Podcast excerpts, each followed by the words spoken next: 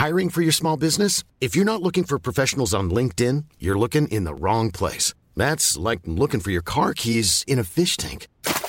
LinkedIn helps you hire professionals you can't find anywhere else, even those who aren't actively searching for a new job but might be open to the perfect role. In a given month, over 70% of LinkedIn users don't even visit other leading job sites. So start looking in the right place. With LinkedIn, you can hire professionals like a professional. Post your free job on linkedin.com slash people today.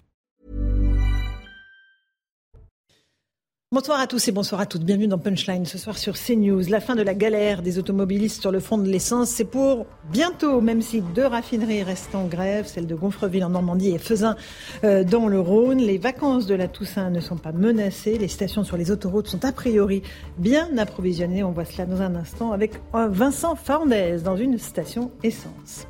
La mort de la petite Lola, un hommage sera rendu à la fillette martyrisée demain dans le Pas-de-Calais où se trouvent ses parents tout juste une semaine après sa mort. On va s'intéresser au profil psychologique de la principale suspecte qui est toujours incarcérée à Fresnes. Et puis on reviendra aussi sur la question des obligations de quitter le territoire français qui sont si peu appliquées en France. On évoquera aussi la question des heures qui se multiplient devant les lycées à Paris et à Lyon. 18 interpellations ont eu lieu à Lyon après des violences, des outrages et des dégradations. Voilà pour le menu ce soir. Nous sommes avec Eric Nolot, journaliste et écrivain. Bonsoir Eric. Bonsoir Laurence, bonsoir à tous. Nous sommes avec euh, Inès Gauthier, vous êtes psychologue. Bonsoir, merci de nous avoir rejoints. Jean-Sébastien Ferjou, directeur du site Atlantico. Bonsoir, Jean-Sébastien. Euh, Béatrice Brugère, secrétaire générale unité magistrat. Bonsoir. On va avoir besoin de vos lumières sur euh, les questions juridiques que nous allons aborder. Nous sommes avec Céline Pina, essayiste. Bonsoir, bonsoir. Céline. Ravi de vous accueillir tous sur le plateau de Punchline. Avant d'évoquer les sujets lourds de l'actualité, on va parler de l'essence parce que la situation s'améliore un petit peu quand même sur le front de la pénurie. Le mouvement touche à sa fin, même si je vous le disais, deux raffineries restent euh, en, en, grève, ils font de la résistance. Euh, on va rejoindre Vincent Fernandez, qui est aux côtés des automobilistes avec Charles Pousseau. Bonsoir Vincent, vous êtes à ici les Moulineaux. Il y a euh, du carburant, mais il n'y a que du gasoil, c'est cela? Oui, bonsoir Laurence. Effectivement, ce n'est plus la course au carburant au pluriel, c'est la course au carburant un petit peu, on va dire ça comme ça, euh, au singulier. On atteste euh, ce panneau d'affichage ici dans cette station-service euh, et c'est le cas dans les trois stations-service que nous avons faites avec Charles Pousseau. Plus de samplon 95, plus de samplon 98, plus que du diesel, plus que du euh, gasoil et c'est le cas partout dans ce secteur. Il est donc quasiment impossible maintenant eh bien, de s'approvisionner en samplon 98 et samplon 95. Alors forcément, on va vous montrer, eh bien, les stations essence, elles sont largement... a plus d'attente, en fait, tout simplement, pour le plus grand plaisir euh, des personnes euh, qui sont là. Autre conséquence également, le prix forcément, euh, dans certaines stations essence, le prix du litre a déjà redépassé les 2 euros, litre de gasoil forcément. Le chauffeur euh, de VTC avec qui nous étions, avec Charles Pousseau à l'instant, nous, eh nous confiait également, il a l'habitude eh de faire le tour de l'île de France de par son métier. Il y a de moins en moins effectivement de files d'attente dans les, euh, stations essence. Et puis enfin, dernière information de taille pour les vacances de la Toussaint, le réseau Vinci Autoroute a annoncé que 90 à 92% de ces stations-service seraient approvisionnées pour les départs des vacances de la Toussaint à partir de demain et ce, pour tous les carburants. Merci beaucoup Vincent Fernandez. Nous voilà rassurés. Vous êtes avec Charles Pousseau euh, dans une station essence. Eric Nolot, euh, le, bien essence est devenu un bien euh, central dans la vie de notre société, ce qui est absolument paradoxal au moment où on parle de la dépendance aux énergies fossiles, du fait qu'il faut décarboner notre industrie, notre façon de vivre. Mais bon, c'est comme ça. on redécouvre nos, nos, faiblesses et puis surtout jamais 203. Il y avait une première crise née à la pompe, c'était celle des Gilets jaunes, une deuxième, celle de l'actuelle pénurie. On espère que la troisième sera un peu mieux anticipée par euh, nos pouvoirs publics, parce qu'on a l'impression qu'on subit crise après crise, mais euh, et que c'est seulement une réaction, qu'il n'y a jamais mmh. d'action. On est pris au dépourvu par euh, bah, le, la négligence de notre parc nucléaire. Tout d'un coup, on s'aperçoit que ça a des effets. Quand il y a la crise du Covid, on s'aperçoit de ne pas avoir stocké de masques ou d'autres équipements, ça a des effets. On a l'impression vraiment que nos, nos, nos, nos gouvernants sont pas si mauvais pour gérer les mmh. crises. Ils, ils voilà un peu un peu dans la panique, mais qu'en revanche, la, la capacité d'anticipation qui est quand même ce qu'on a d'un pouvoir, eh bien, elle, elle est vraiment en berne euh, dans, dans, presque tous les domaines. Et en effet, on redécouvre voilà. euh, que, eh bien, nous sommes dépendants de très très peu de choses et qu'un rien peut paralyser un pays. On est dépendant de beaucoup de choses et en particulier de l'essence. Euh, Jean-Sébastien Ferjou, quelle leçon on peut tirer de ce mouvement de grève? Trois semaines, c'est pas terminé. Il y a encore deux raffineries en grève. Cette euh, voilà, cette galère pour les automobilistes. Les salariés ont obtenu des augmentations, mais, mais quelles leçons vous en tirez? Il y en a une en matière d'ordre public qui, moi, me frappe. Il y a quand même eu beaucoup de stations qui, en Ile-de-France notamment, ont été prises d'assaut par des bandes qui ont filtré les accès mhm. et que, et sans avoir euh, peur du tout. Hein. C'est pas une demi-heure, ils essayent euh, de rafler de l'argent pendant une demi-heure. Non, non, pendant des journées entières. Et ça s'est reproduit. Ça a été acté que ça puisse se passer en France, moi, ça m'évoque quand même une sud-américanisation du pays. Maintenant, sur l'anticipation, je suis tout à fait d'accord avec ce que disait Eric Nolot. Et la leçon urgente qu'on devrait en tirer, c'est occupons-nous du conflit dans les centrales nucléaires françaises. Le décalage du calendrier de redémarrage des réacteurs nucléaires est absolument catastrophique. Ce conflit-là a démarré avant celui euh, chez les géants euh, pétroliers, puisque ça dure depuis le mois de septembre. Et EDF n'est absolument pas dans une situation comparable à celle de Total qui a les moyens de se permettre une sortie de crise en augmentant les salaires et tant mieux pour les salariés de Total, EDF est dans une situation de perte record. Et là, c'est la responsabilité directe de l'État, parce qu'Emmanuel Macron n'est ni le PDG de Total, ni celui d'Exxon ou de Shell ou de je ne sais qui. En revanche, il y a un PDG d'EDF, pas en ce moment, parce que voilà, pour euh, les, les, histoires de tension et de bisbille aussi avec notre président de la République, mais l'État est actionnaire à 85% d'EDF, à 85% ça veut dire qu'il y a un patron quand même qui s'appelle la personne qui dirige l'agence des participations de l'État. Où est l'anticipation mmh, en la matière? Et malheureusement, je crains que là, on laisse le calendrier dériver et qu'on se retrouve, euh, si malheureusement les températures continuent, euh, malheureusement ou heureusement, ça dépend si on raisonne d'un point de vue énergétique mmh. ou d'un point de vue des règlements climatiques, mais si les températures devaient se refroidir nettement cet hiver, nous sommes en situation de très très grande fragilité. Et on, explique que le mouvement de grève dans les euh, centrales nucléaires retarde d'ores et déjà la réouverture on a déjà de réacteurs. Deux à trois semaines de retard par rapport au scénario écrit par le gouvernement pour passer l'hiver. Sachant que le scénario écrit par le gouvernement était déjà euh, extrêmement optimiste, on va dire, pour être euh, poli, et que EDF lui-même expliquait, euh, notamment pour des choses toutes bêtes, euh, un manque de soudeur, par exemple, pour refaire en fait les, les enfin remettre en place tous les circuits. Et, et, ces soudeurs, on les a pas, on doit les importer, on a du mal à les importer parce que c'est des métiers extrêmement spécifiques. Et EDF avait déjà dit au gouvernement que les annonces faites ne pourraient pas être tenues. Donc voilà, ça en rajoute encore. Et, à la fin, j'allais dire, on a des gouvernements qui continuent à considérer le monde comme un immense supermarché, mhm. alors qu'en ce moment, on a des tensions partout. Il y a euh, la guerre, il y a des difficultés à se produire un certain nombre de matières premières, mhm. euh, l'énergie explose, et qu'on a encore des gouvernements qui nous disent ne vous inquiétez pas, serrez les dents, ça va passer, et on va pouvoir continuer comme avant. Alors qu'il est très clair que non, avant, euh, c'est mhm. terminé. Maintenant, il va falloir inventer ce que sera l'après. Mhm. Et ce que, ce que, vous disiez, Laurent, sur la dépendance, mhm. arrêtons d'être dans la pensée magique. Les scénarios d'évolution énergétique, la part de consommation des énergies fossiles reste la même dans le monde. Alors mhm. oui, bien sûr, je ne vous dis pas qu'il n'y a pas d'enjeu. Je vous dis juste qu'imaginez qu'il y a des solutions qui n'en sont pas parce que les énergies renouvelables ne permettent pas de garantir la stabilité du réseau ou parce que les véhicules électriques ne sont pas une solution. Derrière, il va falloir aller trouver du lithium, il va falloir euh, trouver évidemment de quoi produire l'électricité en question. Les décisions que nous prenons, elles sont absurdes. Il y a en permanence une tension entre des décisions politiques et les décisions industrielles. Pourquoi il y a eu ce conflit dans les raffineries aussi? On n'a pas investi suffisamment dans les raffineries françaises. Pourquoi? Déjà parce qu'on dit à Total et aux autres, de toute façon, votre business, il est terminé, il est mort. Ils sont pas complètement mm. idiots, ils voient pas l'intérêt d'investir dans un truc dont on leur explique qu'il est mort. Et surtout, le gouvernement a voulu à un moment donné que les raffineries fassent du sans-plomb, alors que le marché automobile français, suite à une autre décision du gouvernement, d'autres gouvernements avant, avait basculé vers le diesel parce que à ce moment-là, on avait des ministres de l'industrie qui considéraient qu'il fallait absolument faire du diesel. Mais cette succession dà dans la planification, elle nous mène à des situations tragiques. Donc il faut que l'État se reprenne, peut-être recrute des gens qui soient capables de faire de la planification si on veut faire de la planification, ou qu'il y renonce en étant plus modeste, en disant les gens qui ont créé EDF, qui ont créé la SNCF, qui dans les rangs de l'État au début des années 50, ils n'y sont plus aujourd'hui. On a, on a, un commissaire au plan ou plus non euh, On en avait un. Hein. Mais si, François Bayrou. C'est toujours François Bayrou, mais qui est passé. Ah, ça n'était pas une question ironique. Euh, qui est passé euh, au Conseil national de la refondation. Eric Nolot, juste encore un, tout petit mot. ce qui est intéressant, c'est qu'il y a trois semaines, le gouvernement nous dit il n'y aura pas de pénurie sur le carburant. Quand on voit ce qui s'est passé depuis, il y a de quoi frémir. Surtout quand on nous dit, vous inquiétez pas, on va passer l'hiver très tranquillement, il n'y aura pas de pénurie, il n'y aura pas de blackout. Oui, ça fait peur. c'est le scénario qui. C'est un peu un jour sans fin parce qu'il me semble que c'était un discours très très proche pour la crise du Covid. D'abord, il n'y avait pas de Covid. D'abord.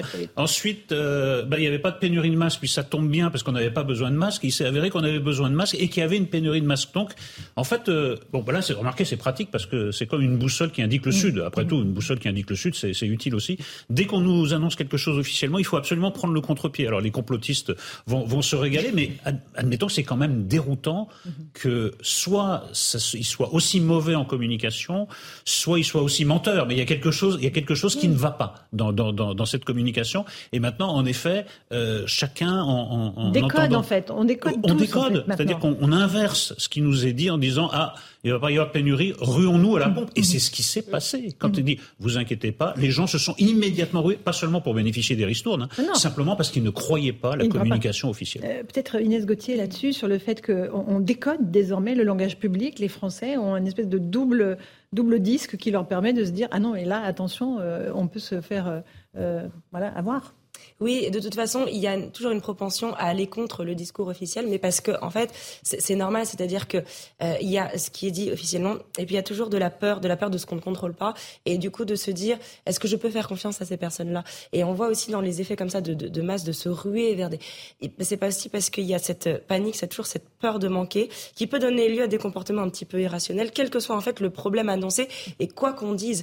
Et de toute façon, il y a aussi, d'un point de vue plus général, un esprit de contradiction d'aller contre euh, ce qui se fait pour alors pour des tas de raisons parce qu'on veut se mm. sentir exister, parce qu'on veut se sentir différent, parce que ça donne, euh, ça permet de souder aussi, ça fait du lien social de pouvoir critiquer ensemble, que ce soit pertinent ou pas. Il n'y a pas de mm. problème. Ça ne veut pas dire qu'on ne croit pas à nos arguments, mais il peut y avoir un effet un petit peu à but narcissique de se dire euh, ce que je pense est valable et c'est partagé par mes pairs avec qui je partage les mêmes opinions, quitte à retourner complètement l'opinion qu'on avait juste avant, à avoir l'air un petit peu comme ça schizophrénique parce que on va juste s'opposer à voilà, ce qui est en place. Il y a des lieux de communion d'opinion qui sont les réseaux sociaux. On peut se retrouver entre gens qui pensent exactement la même chose. Exactement, d'où le phénomène des haters, d'ailleurs, de manière très générale, où les personnes se soudent entre elles contre un ennemi commun. Que nous connaissons bien. Allez, il est presque 17h, on est en direct dans Punchline sur CNews. Le rappel des titres de l'actualité avec Arthur Mario.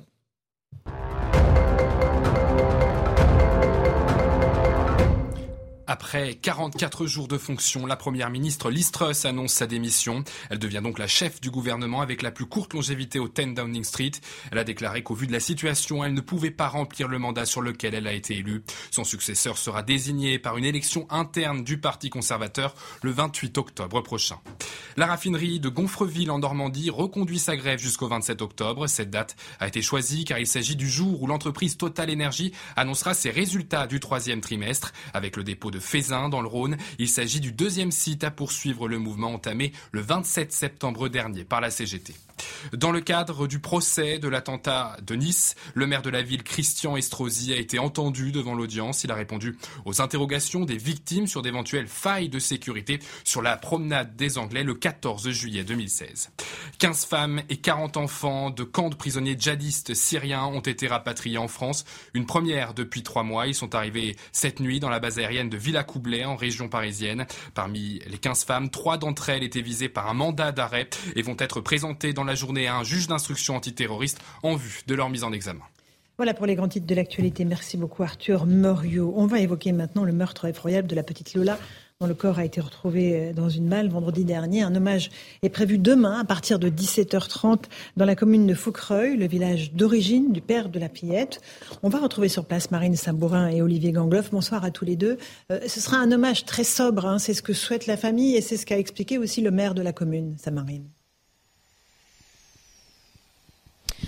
Oui, vous l'avez dit, Laurence, hein, l'émotion est vive ici euh, à Foucreuil. Le maire a longuement hésité avant de maintenir euh, cet hommage qui se déroulera à 17h30.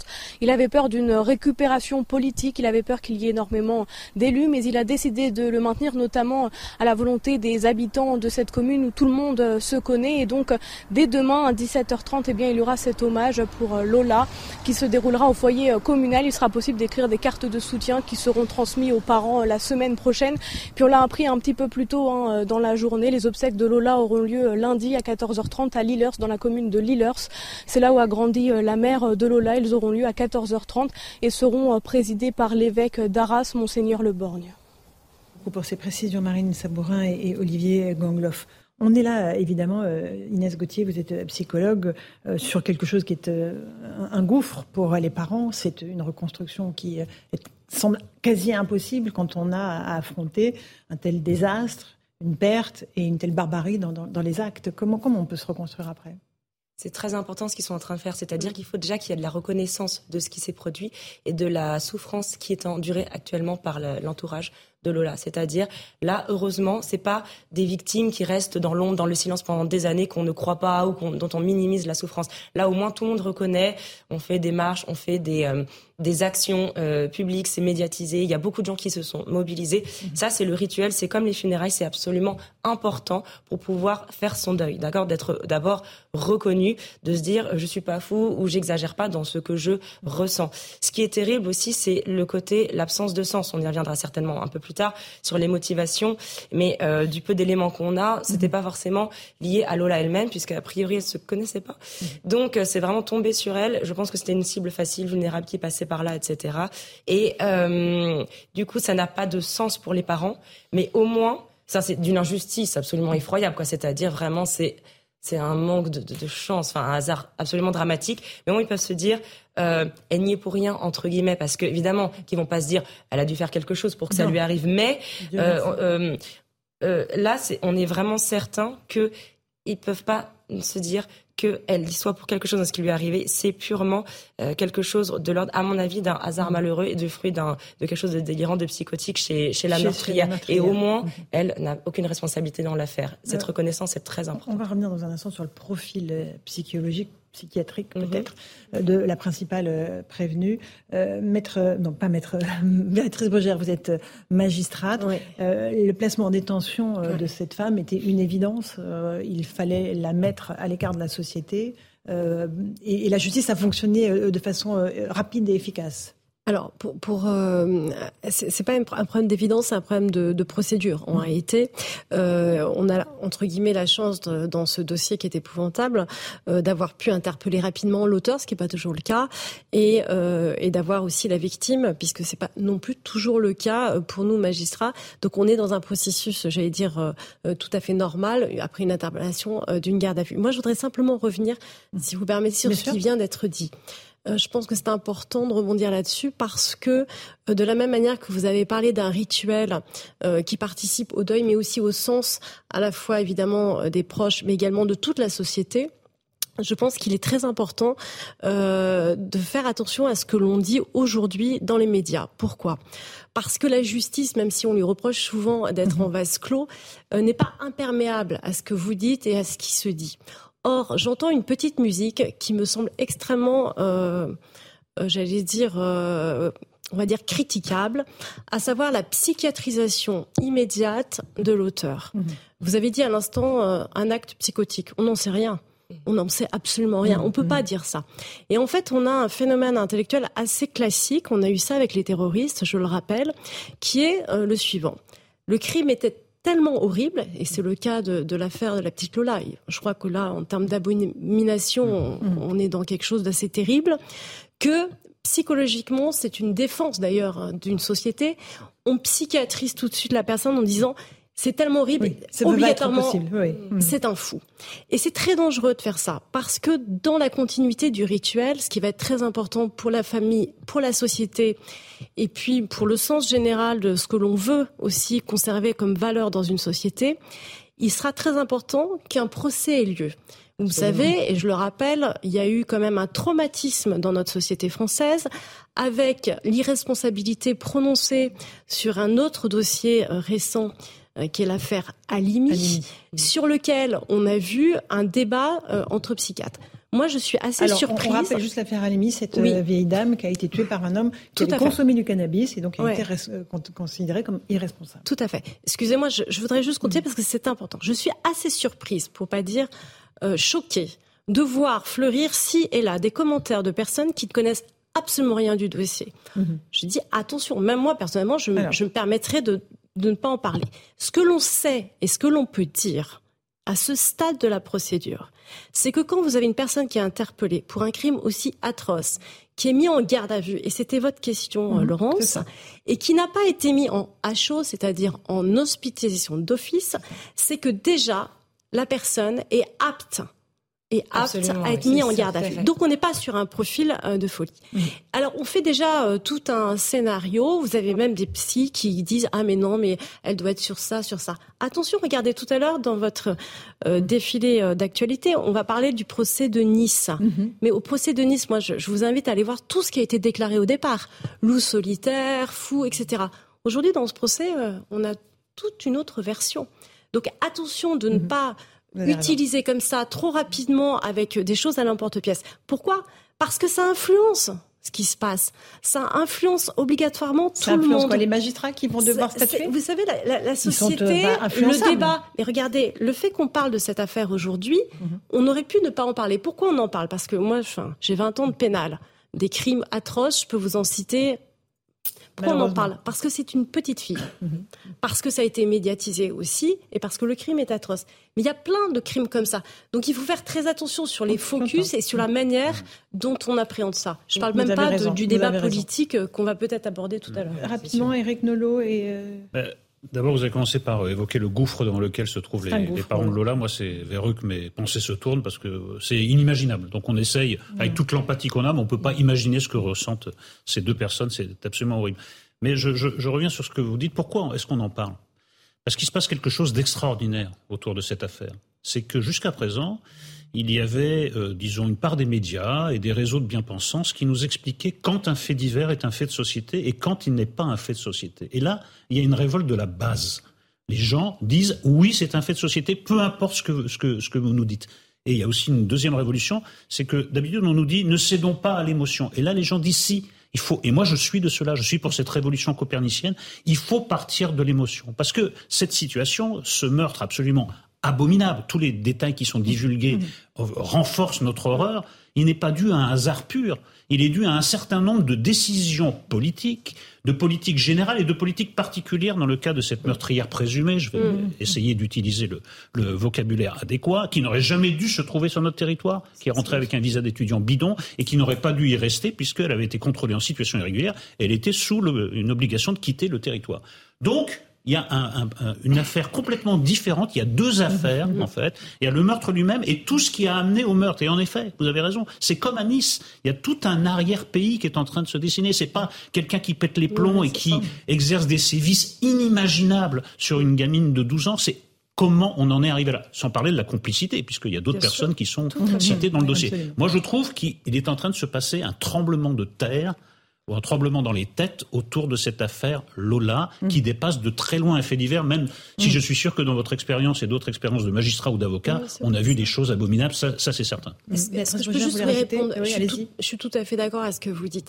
Je disais simplement, moi je pense que chacun est dans son droit euh, d'exprimer l'émotion, le fait divers, l'horreur. Il n'y a aucun point là-dessus. Moi, je parle simplement sur le plan de la procédure, c'est-à-dire de la responsabilité ou de l'irresponsabilité. C'était juste ça mon angle d'attaque, parce que ça c'est très important. Et moi je dis, il faut le procès est très important pour les ah, familles dans, dans, le cadre de la réparation. Ne leur, ne, voilà, n'allons pas trop vite. Et c'était juste une réflexion par rapport à ça. Le crime est affreux, donc la personne est folle. On a eu ça pour des terroristes en permanence. Même certains étaient morts on les connaissait pas, mais on disait qu'ils étaient fous ou drogués. Ou alors vous vous souvenez, on en a fait des plateaux là-dessus. Dans l'affaire Alimi, moi, je suis extrêmement choqué. Alors, enfin, je vous le dis. Alors, je ne sais pas d'un point de vue légal, mais je suis très choqué que quelqu'un qui soit sur l'emprise d'un stupéfiant euh, on, s'en serve comme euh, excuse d'irresponsabilité. je très Et, juste, pour, voilà, et juste pour terminer sur, le dossier, excusez-moi, pardon, juste pour terminer sur ce dossier qui, qui enflamme et tout à fait de façon juste, hein, c'est pas ça, hein, moi j'ai pas de problème là-dessus. Et je pense que vous avez raison, il faudra qu'il y ait un débat politique et euh, sur plein d'aspects qu'on essaye de gommer, il viendra de toute façon ce débat parce que quand on l'étouffe, il revient de façon plus on violente. Au besoin. Exactement. Euh, moi, je dis simplement dans le cadre de, de la magistrate que je suis et de la sérénité. On va peut-être être surpris, et vous l'avez déjà commencé à le dire, de la première histoire qu'on nous a vendue d'une SDF perdue, mmh. un peu folle, et de ce qu'on va découvrir dans un dossier qui sera peut-être quelque chose de très différent à l'arrivée de ce qu'on entend. C'était juste ça. Absolument. Céline Pina. Sur la question de la, de la résonance, euh, l'horreur n'est pas la seule explication. C'est si on prend l'affaire Mera, par exemple, mm-hmm. où là, euh, on a trois enfants, euh, une petite fille tuée à bout touchant et deux enfants de 4 et 5 ans. On n'a pas eu un pays qui se lève comme il se lève aujourd'hui mm-hmm. pour, pour Lola. Donc, ce qui va expliquer aussi la, forte résonance de cette histoire, c'est d'abord l'accumulation d'horreurs. C'est-à-dire que euh, entre le terrorisme, euh, entre les meurtres crapuleux, entre l'explosion de la violence et l'ensauvagement de la société, il y a un effet d'écrasement euh, de peur, un sentiment d'impuissance, et un sentiment d'impuissance qui part euh, chez les gens au mmh. quotidien, mais qui arrive jusqu'au gouvernement que l'on pense euh, incapable de réagir à ce type de situation. Et ensuite, il y a un croisement tout à fait délétère qui se fait avec l'affaire Samuel Paty. Pourquoi? Parce que mmh. les deux affaires arrivent en même temps et Samuel Paty, rappelez-vous, où là aussi le crime est particulièrement atroce, on dit il y aura un avant et un mmh. après. Et en fait, il n'y a pas eu d'avant et il n'y a pas eu d'après et euh, y compris au niveau de, de, l'enseignement national, on n'a pas le sentiment que la prise de conscience ait été faite. Et Michael Paty euh, a dit dans la, cour de la sœur a, rendu hommage à son frère en mmh, disant dans la cour de la Sorbonne quand rien ne change, c'est que rien n'est fait. Mmh. Et les Français aujourd'hui, avec tout ce qu'ils ont vécu, ont le sentiment dans l'affaire Lola que si rien ne change, et là l'OQTF pose un vrai problème et est vraiment reproché au, gouvernement, si rien ne change sur ces questions-là, c'est parce que le gouvernement ne fait rien. C'est injuste ou ça ne l'est pas, mais en tout cas, c'est le sentiment général. Sébastien Ferjou. Mais je crois que l'attitude des Français, elle est effectivement centrale dans cette histoire-là. Il y a le fait divers atroce et bon, je ne vais pas revenir sur ce qui a déjà été dit, mais je pense, et dans le fil de ce que disait Eric euh, Nolot sur le tremblement de terre, il faut arrêter de mépriser les Français. C'est-à-dire, après les attentats, après ce genre de faits divers, on a tendance, ou certains ont tendance à penser que peut-être les Français, si on leur révélait trop crûment une forme de vérité, deviendraient une masse de brutes racistes assoiffées de vengeance qui se jetteraient sur euh, des musulmans, par exemple, suite à des attentats islamistes, ou qui se jetteraient sur X ou X catégories comme désignés à l'invadicte populaire. C'est faux. Il y a une très grande résilience de la société française. Regardez la violence à laquelle la société française a été exposée ces dernières années. Ça n'est pas parce qu'on peut faire un lien éventuellement entre immigration et criminalité que les Français ne savent pas faire la part des choses et qu'ils pensent que tous les immigrés sont des délinquants. Pourtant, dans l'esprit d'un certain nombre d'élites, souvent quand même dans la gauche morale, il y a cette idée que les Français sont des beaufs. Donc si on se laissait aller à révéler cette vérité-là, alors ils pourraient devenir violents et alors ils pourraient s'en prendre à leurs voisins. Mais c'est complètement absurde, ça ne se passe pas comme ça. Arrêtons d'entraver les débats politiques, les débats démocratiques que nous devons avoir sur les questions qui se posent de contrôle des flux migratoires et ou d'autres questions qui n'ont strictement rien à voir d'ailleurs avec les, questions euh, d'immigration hein, en matière d'insécurité, mais qui sont empêchées par cette crainte. Qui empêche? Pour partie, il y a une forme de pression médiatique, il y a une forme de pression. Regardez, le recel de récupération, oui, je crois qu'il y a des gens qui ont été dans la récupération, dans une forme de récupération dont on voit bien qu'ils ont véritablement essayé de surfer sur quelque chose. Mais il y a aussi du recel de récupération. Quand vous êtes dans la dénonciation de la récupération en faisant justement encore une fois comme si parce que euh, je sais pas qui euh, a dit euh, je sais pas quoi que les Français allaient en masse se jeter derrière. Non, regardez, ça ne change pas les résultats électoraux en général. Je me souviens très bien avoir eu à l'époque une discussion avec un institut de sondage. Il se trouve que pour Atlantico, nous avions commandé un sondage sur l'image des musulmans en France. Arrive Charlie Hebdo. L'institut de sondage me dit non, non, non, on veut plus le publier parce que les résultats vont être horribles. Je dis, mais vous êtes complètement cinglé. Je pense pas que les résultats vont être horribles. Les Français savent faire la part des choses. Donc je m'engage à une chose, je vous le commande. Et si les résultats étaient catastrophiques et qu'on pouvait considérer que ça jette de l'huile sur le feu, nous ne le diffuserons pas. Et les résultats ont montré que les Français savaient faire la part des choses. Il y a eu des cantonales qui suivaient. Tout le monde avait dit ça va être un raz-de-marée du rassemblement du Front National à l'époque. Ça n'a pas été le cas. Donc ces peurs-là, elles sont sans fondement. Arrêtons de mépriser les Français. Béatrice Brugère Je pense qu'il y a deux niveaux. Il y a, le niveau de la, justice qu'il faut euh, préserver dans sa sérénité et pas trop, j'allais dire, euh, polluer avec des choses qui seraient un peu à la porte-pièce de personnes qui ne connaissent rien du dossier.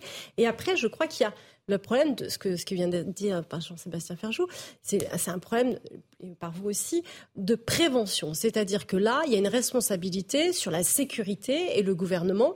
Est-ce que le gouvernement met en place tout ce qu'il faut pour prévenir le crime? Une fois qu'il est arrivé, nous, on s'en occupe. J'allais dire, c'est trop tard.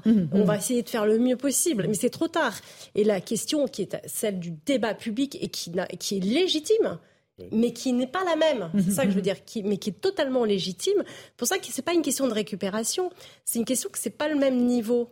C'est-à-dire qu'on est sur deux niveaux différents. Et là, objectivement, il y a beaucoup de choses à dire. Bien sûr. Parce que euh, on, est malheureusement sur des choses qui se répètent. On va y revenir dans un instant. On a juste euh, en ligne Sandra Busson du service police-justice de CNews qui a des informations à nous communiquer. Bonsoir Sandra. Le juge des libertés a expliqué les raisons de la mise en détention de la principale suspecte. Expliquez-nous cela. Oui, alors cette audience s'est tenue euh, lundi et c'est une audience qui s'est tenue à huis clos, mais depuis nous avons pu euh, prendre connaissance euh, des arguments avancés par le juge des libertés et de la détention qui l'ont poussé à ordonner le placement en détention provisoire. D'abord, il s'agit de conserver les preuves et indices, mais aussi d'éviter que cette femme ne fasse pression sur la famille de la victime, sur certains témoins et qu'elle ne tente de se concerter avec l'homme qui est mis en examen. Vous le savez, c'est celui qui l'a accueilli chez lui quelques heures juste après le meurtre. Il est mis en examen pour recel de cadavres. Vu sa situation, la détention provisoire doit aussi permettre d'éviter qu'elle ne prenne la fuite. Elle n'a pas de domicile fixe, elle est en situation irrégulière, sans emploi, sans ressources, sans logement et surtout, le magistrat craint un risque de euh, réitération majeure et souligne, je cite, qu'un passage à l'acte d'une telle extrémité pour un motif aussi vain montre une facilité inouïe dans le passage à l'acte et fait craindre un risque sérieux de réitération. Le JLD qui indique que les revirements de la suspecte en garde à vue, puisque d'abord elle a reconnu les faits avant de les contester, montrent la volonté de ne pas assumer les faits, des éléments auxquels s'ajoute son manque d'empathie quand les policiers euh, lui ont mis sous les yeux les photos du corps de sa victime. Enfin, selon nos informations, le JLD a relevé un comportement d'une gravité et d'une sauvegarde sauvagerie extrême, ce qui constitue une atteinte exceptionnelle à l'ordre public. L'ensemble de ces arguments ont conduit le magistrat à décider du placement en détention provisoire. Euh, merci beaucoup pour ces précisions, c'est très important. Ce que vient de nous dire Sandra Buisson, euh, ça explique, Béatrice Brugère, euh, pourquoi elle est, elle est à la prison de Fresnes. C'est quasiment qu'elle coche tout tous les, j'allais dire, euh, euh, tous les niveaux pour mettre en, détention provisoire que l'on connaît. Mmh. C'est-à-dire qu'on a le profil type de quelqu'un qui est dangereux, qui est quand même euh, lucide, hein, puisqu'elle commence à, à, revenir sur ses aveux. Donc, ce qui est un grand classique, enfin, c'est déjà une capacité d'élaboration, qui a des complices peut-être, etc., etc. C'est pour ça que, voilà, on est à un moment clé et très important de l'enquête, qui fait que on n'est qu'au départ et malheureusement, euh, on est sur quelque chose d'extrêmement violent et vous l'avez dit, c'est la raison aussi pour laquelle toute la société est choquée. Est-ce qu'il faudra peut-être aussi un autre débat dans le futur qui sera celui aussi des peines applicables des peines réelles applicables à ce genre de profil. C'est quand on entend Sandra Busson dire euh, risque de réitération majeure, c'est vraiment ça, le passage à l'acte peut se reproduire à tout moment. Oui, absolument. Alors évidemment, hein, vous avez complètement raison d'avoir apporté les précisions que vous avez apportées. Et du coup, ça me fait moi aussi préciser mon discours, qui du coup, je me rends compte peut-être euh, mal interprété. C'est-à-dire que nous, en fait, euh, les, psychologues, euh, on n'utilise pas déjà le terme de folie, fou, parce que ça veut rien dire. Effectivement, il y a un côté, ça excuse, ou alors ah, le pauvre, il savait pas ce qu'il faisait, il savait pas ce qu'elle faisait.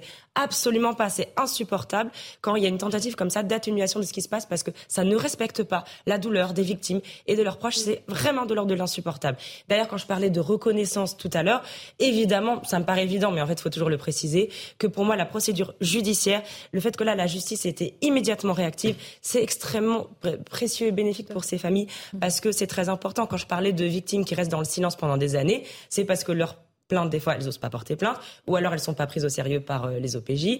Euh, ça part à la trappe parce qu'il y a des dossiers plus urgents, etc. Il y a plein de raisons qui fait que ça fait flop, il n'y a pas assez de preuves, etc. C'est dramatique pour elles. Donc quand la justice se saisit du dossier, c'est vraiment extrêmement précieux. Donc là, heureusement que ça a été le cas.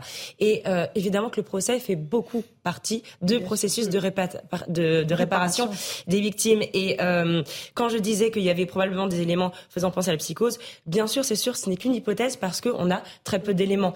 Euh, mais bon, je pourrais revenir pour détailler si ça vous intéresse sur pourquoi j'ai dit ça et que c'est mon hypothèse de départ. Mais ce que j'ai dit hier dans une autre émission, c'est que c'était avant tout un profil d'ordre psychopathique. La psychopathie, alors voilà, c'est du jargon criminologique, mais ce n'est pas pareil que la, la, psychose. La psychose, on va dire, c'est du délire, etc., des connexions de la réalité. La psychopathie, ce sont des personnes qui sont en contact avec la réalité, qui sont absolument aptes à être punies pénalement, bien sûr, mm. et dont le, dont le discernement est au mieux altéré par des substances ou etc., mais certainement pas aboli, donc ils ne sont pas dans l'irresponsabilité pénale. C'est très important de le dire. Mm. Et là, j'espère bien que cette personne sera euh, voilà accessible à une sanction pénale, parce que en fait. Euh, simplement la, notion donc de psychopathie ici, on la voit dans on l'a dit, sa froideur émotionnelle, mhm. la cohérence de son discours, l'absence d'empathie, l'absence de remords, de mhm. culpabilité, le fait que, comme elle le dit, ça lui fait ni chaud ni froid.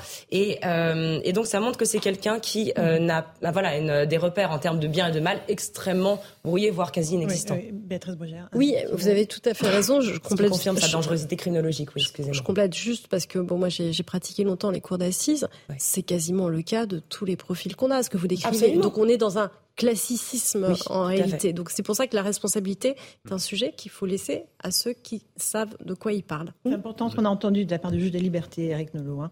Comportement d'une gravité exceptionnelle, une mm. sauvagerie extrême mm. qui constitue une atteinte à l'ordre public. C'est bien quand même de nommer les choses. Mm, Moi, j'apprécie d'entendre sauvagerie parce que quand on le dit, quand on utilise sauvagerie, quand on utilise le mot d'ensauvagement, on est soupçonné d'arrière-pensée idéologique, ce qui m'amène d'ailleurs à prolonger ce que nous disions sur la récupération. Moi, j'observe que ceux qui accusent, euh, enfin qui font des procès en, récupération, sont eux-mêmes des spécialistes de la récupération. C'est un peu troublant.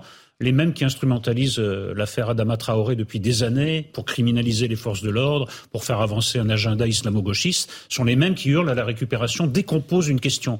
Mais moi, je suis pour un renversement de, de, de perspective. Je suis pour observer l'affaire depuis les victimes. Mm. Arrêtons avec ce regard de surplomb. Les victimes. Qu'est-ce que, qu'est-ce que les, victimes, les voisins ou ceux qui sont de la famille de, de Lola voient Ils voient quelqu'un qui, qui n'aurait pas dû être là pour commettre ce meurtre. Et en plus, on leur explique à propos de l'obligation de quitter le territoire qu'en réalité, les pouvoirs publics, mm. non, d'abord c'est pas obligatoire, mais que les pouvoirs publics ont en quelque sorte renoncé à appliquer la loi alors qu'elle s'exerce sur eux. dans un instant, c'est le deuxième volet de la discussion. On s'est d'abord intéressé évidemment euh, à Lola, à, la principale suspecte. On, a, on, en sait vraiment beaucoup plus avec ce que dit le juge des libertés. Euh, on fait une petite pause et on continue euh, ce débat dans un instant dans Punchline sur CNews. A tout de suite. Il est 17h30, on se retrouve en direct dans Punchline sur CNews. Tout de suite le rappel des titres de l'actualité avec Arthur Muriot.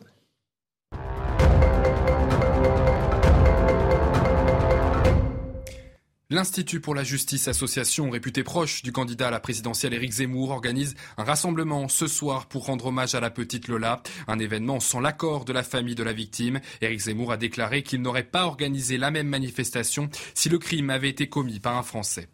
Un gendarme a été grièvement blessé après un refus d'obtempérer en Gironde. Selon ses collègues, il aurait été traîné sur plusieurs dizaines de mètres et souffrirait de fractures à la jambe et de dermabrasion sur le corps.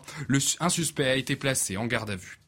L'écart entre les deux candidats à l'élection présidentielle brésilienne se réduit. Le président sortant, Jair Bolsonaro, est crédité de 48% d'intention de vote. Il n'est plus qu'à 4 points d'écart avec son, son concurrent, l'ancien dirigeant de gauche, Lula. Le second tour aura lieu le 30 octobre prochain.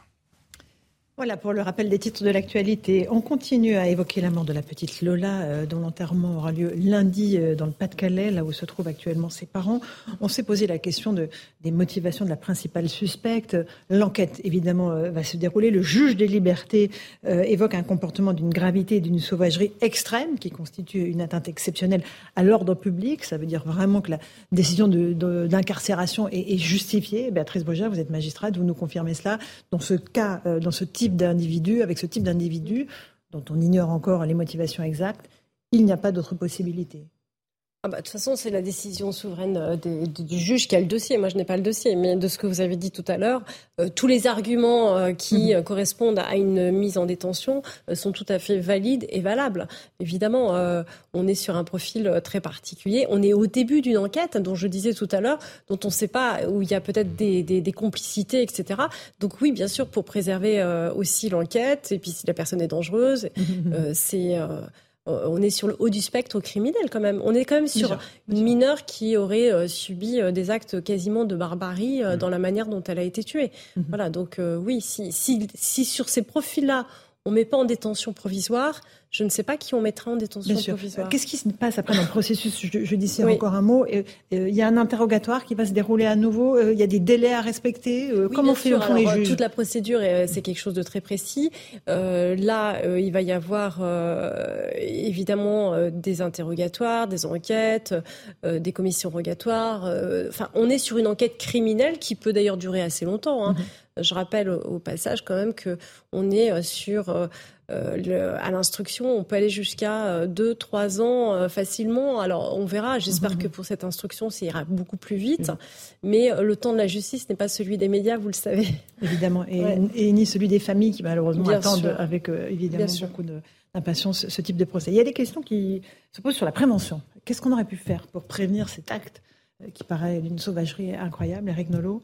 Et, là-dessus, évidemment, on, a évoqué depuis euh, le début de la semaine la question de la situation, du statut euh, de la principale détenue euh, algérienne en situation irrégulière.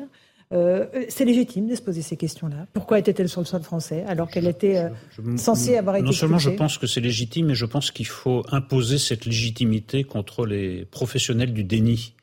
Euh, qui s'exercent encore dans cette affaire et qui sont exercés dans beaucoup d'affaires euh, précédentes. Parce qu'en réalité, il y, a, il y, a, deux dossiers en un. Il y a euh, la barbarie elle-même, le meurtre bon, innommable, et puis il y a, il y a le fait que quand vous regardez la, la, situation, vous voyez un, une femme qui n'aurait pas dû être sur le territoire, qui n'aurait pas dû y entrer, c'est bidon, son visa est bidon, enfin en tout cas son statut d'étudiante est bidon, elle n'aurait pas dû être là parce qu'elle avait une obligation de quitter le territoire. Donc premièrement, ce meurtre aurait pu être évité. Et deuxièmement, le discours des pouvoirs publics, c'est de dire, écoutez, il y a tellement de gens en situation irrégulière qu'on a renoncé à appliquer la loi, puisque quand 5% des gens sont expulsés, ça veut dire que la loi n'est pas appliquée. Donc on explique. Euh, je crois que c'est 5% de, de, Oui, oui, 5-10%. D'accord. Bon, enfin, c'est une, extrême minorité. Ça veut dire qu'on a à peu près renoncé, qu'on ne s'en donne pas les moyens, qu'on ne veut pas ou qu'on ne peut pas. Donc on explique à ces gens qu'en fait, bah, par refus d'appliquer la loi, euh, eh bien, les irréguliers restent, certains commettent des crimes, mais que eux, en revanche, mhm. les, les, les, Français de base, les habitants de base ou les immigrés en situation régulière, la loi s'exerce sur eux avec toute la rigueur. Donc euh, mhm. il y a quelque chose qui ne va pas. Donc je pense que la déflagration que provoque euh, l'affaire. Lola, c'est non seulement en raison de la gravité, de l'horreur des actes commis, mais de la combinaison avec ce fait que ben, certains, euh, pour certains, la loi ne s'applique pas et à d'autres, elle s'applique. Euh, on va juste s'intéresser à la question des OQTF, obligation de quitter le territoire français. On fait le point avec Augustin Donadieu et puis je vous passe la parole ensuite. C'était l'objectif d'Emmanuel Macron en 2019, voir 100% des obligations de quitter le territoire français exécutées.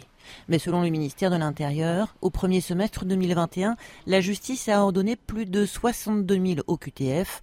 Or, seulement 3 500 ont été exécutés, soit moins de 6% L'une des raisons, un manque de place en centre de rétention administrative. La France en compte 1900, D'autres places doivent être créées, selon le magistrat Georges Fenech. Alors, on a annoncé la création de 300 places supplémentaires, mais c'est une goutte d'eau. Donc, ce qu'il faut, c'est réformer notre loi globale sur l'immigration, empêcher d'abord l'entrée sur le séjour, c'est-à-dire mieux protéger les frontières, notamment les frontières extra-européennes, depuis 2016, le taux d'exécution des mesures d'éloignement a été divisé par deux, passant de 14,3% à 6,9% en 2020.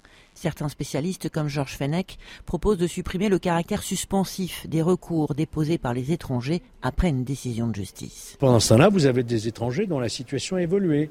Ils peuvent s'être mariés, avoir eu un enfant, par exemple, et ils ne sont plus du tout expulsables. Enfin, certains réclament de revenir sur une décision prise durant le quinquennat de François Hollande, incriminer le délit d'entrée et de séjour en France. Cela permettrait des mises en garde à vue, des procès en comparution immédiate et donc des départs forcés. Voilà pour ces explications. Euh, Céline Pina, on, est devant un État qui a baissé les bras pour vous oui, très clairement. Parce que si on reprend l'histoire de, l'assassin de, Lola, on se rend compte que, par exemple, elle bénéficiait d'un visa étudiant. Normalement, quand le visa s'achève, on pourrait déjà vérifier peut-être si les étudiants sont partis ou pas. Il n'y a aucune vérification qui n'est jamais faite. Donc là, on est en 2019. Si elle a une OQTF, c'est qu'en fait, on l'a on l'attrape, je crois, en août dans un aéroport et que là, on se rend compte qu'elle est en situation irrégulière. On lui délivre une OQTF. Donc, le fait d'être en situation irrégulière ne, ne, vous amène pas à être expulsé si l'OQTF n'est pas délivrée et si elle ne vous est pas signalée. Mais il y a pire. C'est-à-dire qu'il faudrait vraiment être particulièrement crétin pour partir d'un pays parce qu'on vous donne un OQTF. Vous savez pourquoi? Mhm. Parce que si vous ne partez pas, d'abord on ne vient pas vous chercher, donc c'est relativement simple, mais si vous ne partez pas, vous pouvez présenter votre OQTF pour montrer que vous êtes bien resté cinq ans sur le territoire. Si un OQTF, ça dure un an. Si mhm. par exemple vous en alignez, vous en avez trois ou quatre qui vous permettent de montrer qu'en fait sur une période de cinq années, mhm. vous étiez bien présent sur le territoire français, ça compte pour vous faire régulariser. Le fait de pouvoir témoigner que vous n'avez pas respecté la loi française, mhm. c'est quand même très drôle et ça dit quand même dans, dans, dans quel euh, situation nous nous trouvons. Bien sûr, bien sûr. Euh, Béatrice Brugère, sur cette question des OQTF. Oui, il y aurait beaucoup de choses à dire. Bon, ce qui est sûr, c'est qu'on organise notre impuissance depuis longtemps et que le constat est assez euh, bien posé aussi depuis longtemps. Euh, cette affaire-là remet à chaque fois le zoom sur ce que l'on sait déjà. On a quand même une mission hein, qui a été extrêmement euh, intéressante, qui a été faite par un sénateur récemment, qui est le sénateur Buffet, euh, avec des propositions très claires, un travail fantastique pour dire ça ne marche pas, c'est complexe, c'est n'importe quoi. On a 12 pratiquement procédure euh, dans le droit des étrangers. On a un enchevêtrement entre le tribunal administratif, le juge judiciaire, je ne détaille pas parce que je perdrai tout le monde très rapidement, euh, les procédures d'asile. Donc en fait, celui qui veut rester peut rester et peut rester très longtemps. Ça, c'est la première chose. Mais ce qu'il faut savoir sur l'OQTF, qui est maintenant devenu la star des plateaux euh, depuis quelques jours, Euh, c'est qu'une OQTF, comme vous l'avez dit, madame, euh, c'est simplement, on vous demande gentiment de partir. Donc on vous le demande, c'est-à-dire qu'on ne vous oblige pas. Donc euh, l'obligation de quitter, ça n'existe pas. En fait, c'est une obligation sympathique parce que euh, c'est une invitation bah, à, partir. Et donc le CRA, le CRA dont aussi euh, tout le monde parle comme si centre de rétention administrative. Voilà, le CRA exactement, n'arrive que dans un second temps. Qui va dans les centres de rétention administrative? Quand vous avez, vous êtes en situation irrégulière, vous n'allez pas dans un CRA, c'est pas vrai. Il faut quand même que qu'on comprenne ça. Vous avez d'abord une OQTF, une mmh. OQTF dont on sait que à 95%, euh, personne ne repart pratiquement. Euh, en tout cas, spontanément, ça c'est sûr. Et en plus, je rajoute que quand on repart, on peut revenir. Parce que la seule mesure qui fait qu'on ne revient pas, c'est pas une OQTF, c'est une interdiction du territoire judiciaire que nous on prononce en général sur des crimes assez importants, mhm. euh, style terroriste. Donc en plus l'OQTF, c'est juste le droit de faire un tour et de revenir. de revenir. Plus sérieusement. Donc, c'est hallucinant. Le centre de rétention administrative, il n'arrive qu'en second temps. C'est-à-dire que quand vous êtes interpellé, et que vous, on, vous, on, constate que vous n'êtes pas parti. Et à ce moment-là seulement, vous êtes mis en centre de rétention administrative avec, je vous rassure, énormément de procédures pour faire des recours. Mmh. Donc, en réalité, évidemment que le système fonctionne très mal, mais on le sait, tout le monde le dit, même le gouvernement mmh. le dit. La vraie question, c'est qu'est-ce qu'on attend maintenant pour le réformer? Parce que avec euh, ce qu'il faut regarder les chiffres, c'est qu'aujourd'hui on a une pression migratoire en France qui fait que les demandes explosent et ça paralyse, et ça c'est la magistrat qui vous parle, ça paralyse les tribunaux administratifs qui font plus de la moitié de leur activité Ils sur des recours. Que ça. Je ne sais pas si vous imaginez. Et nous, les sur juges, recours des personnes en situation régulière. Et, voilà. et nous, les juges, le fameux juge des libertés que vous mmh. avez cité tout à l'heure dans l'affaire Lola, s'occupe aussi de vérifier avec euh, j'allais dire, un temps fou, euh, la, si vous vous plaît, la validité quand on les met dans les centres de rétention administrative.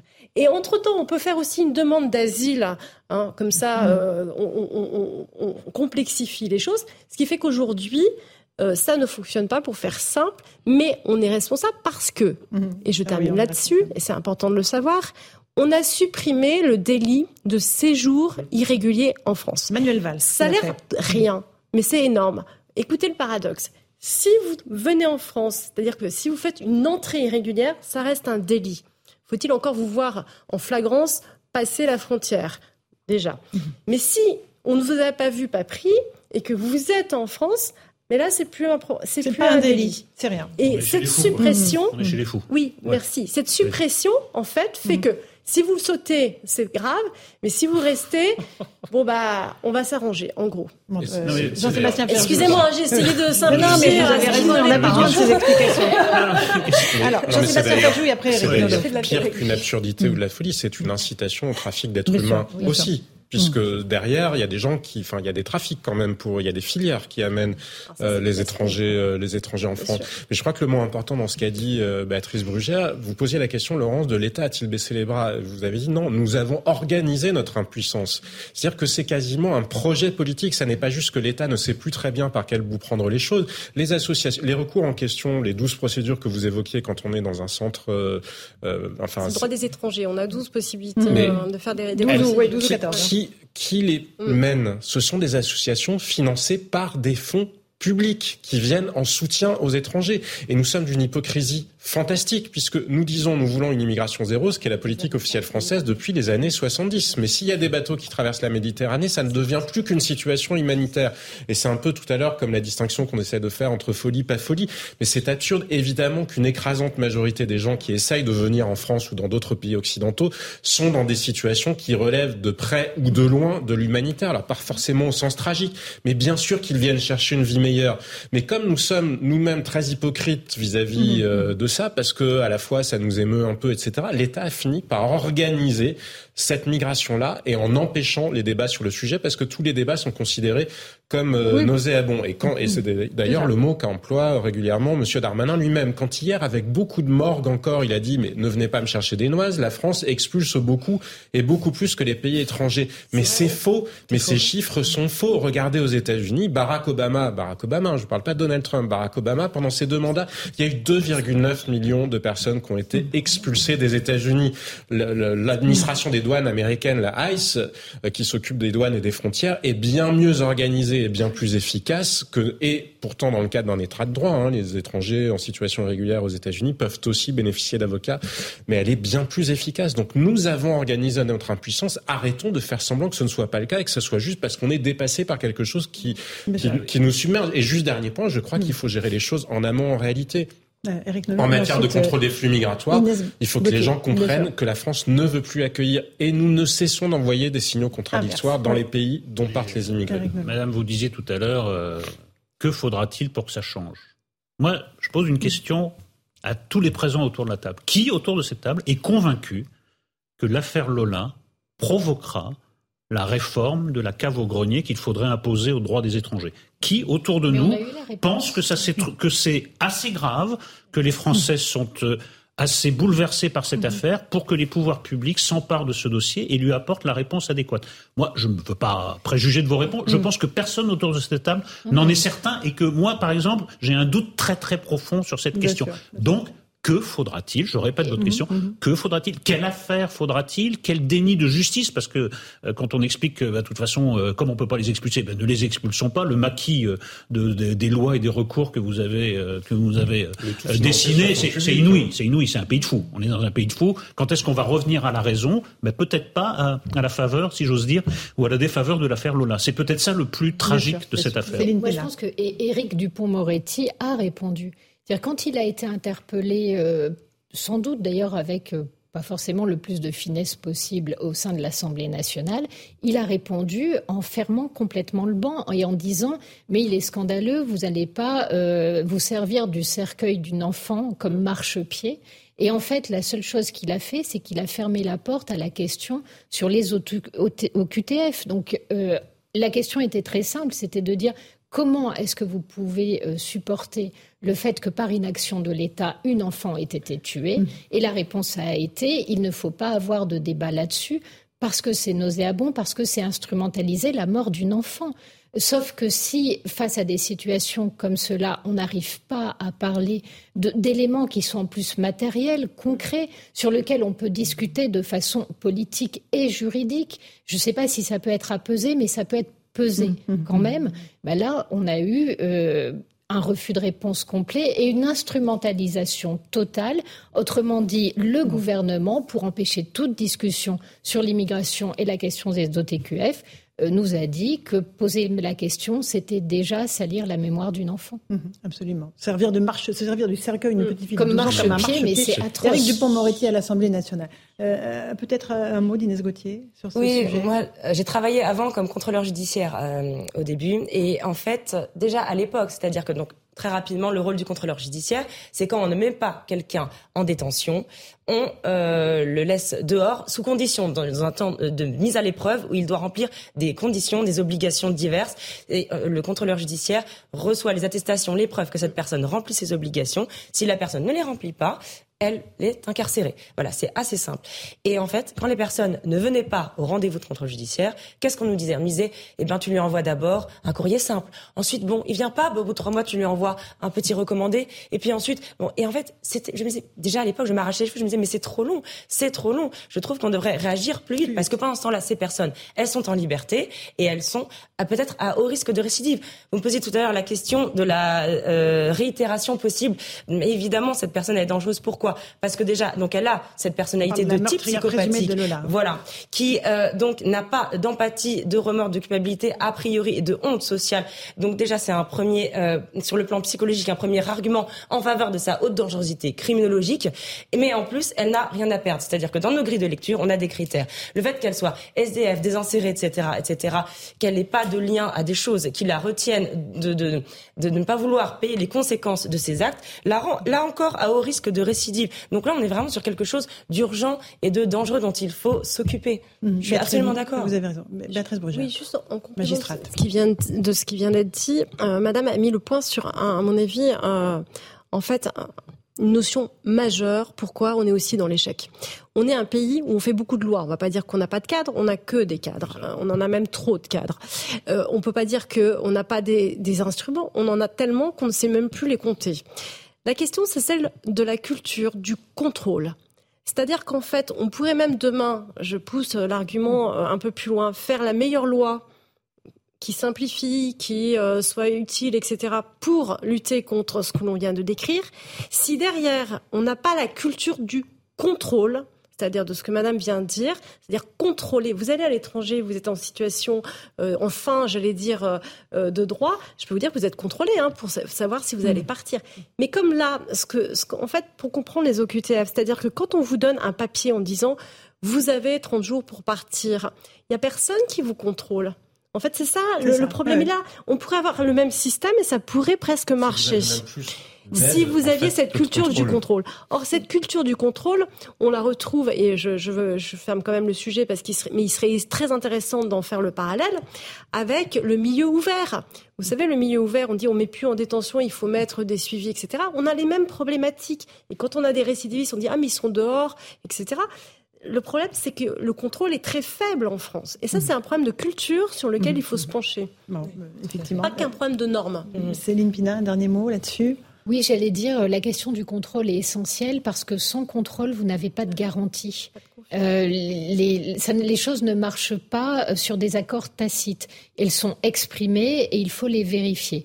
Et cette absence de contrôle, on l'a également dans tout ce qui est administratif où on a un véritable souci, c'est-à-dire qu'on est censé faire du contrôle a posteriori, et comme finalement on ne contrôle pas, euh, le problème c'est que personne ne se sent vraiment obligé de répondre à ses obligations. C'est la question s'il faut aller au bout des logiques, effectivement, qu'il y a le nœud intellectuel de ce déficit de culture du contrôle, mais derrière, il y a aussi une sociologie.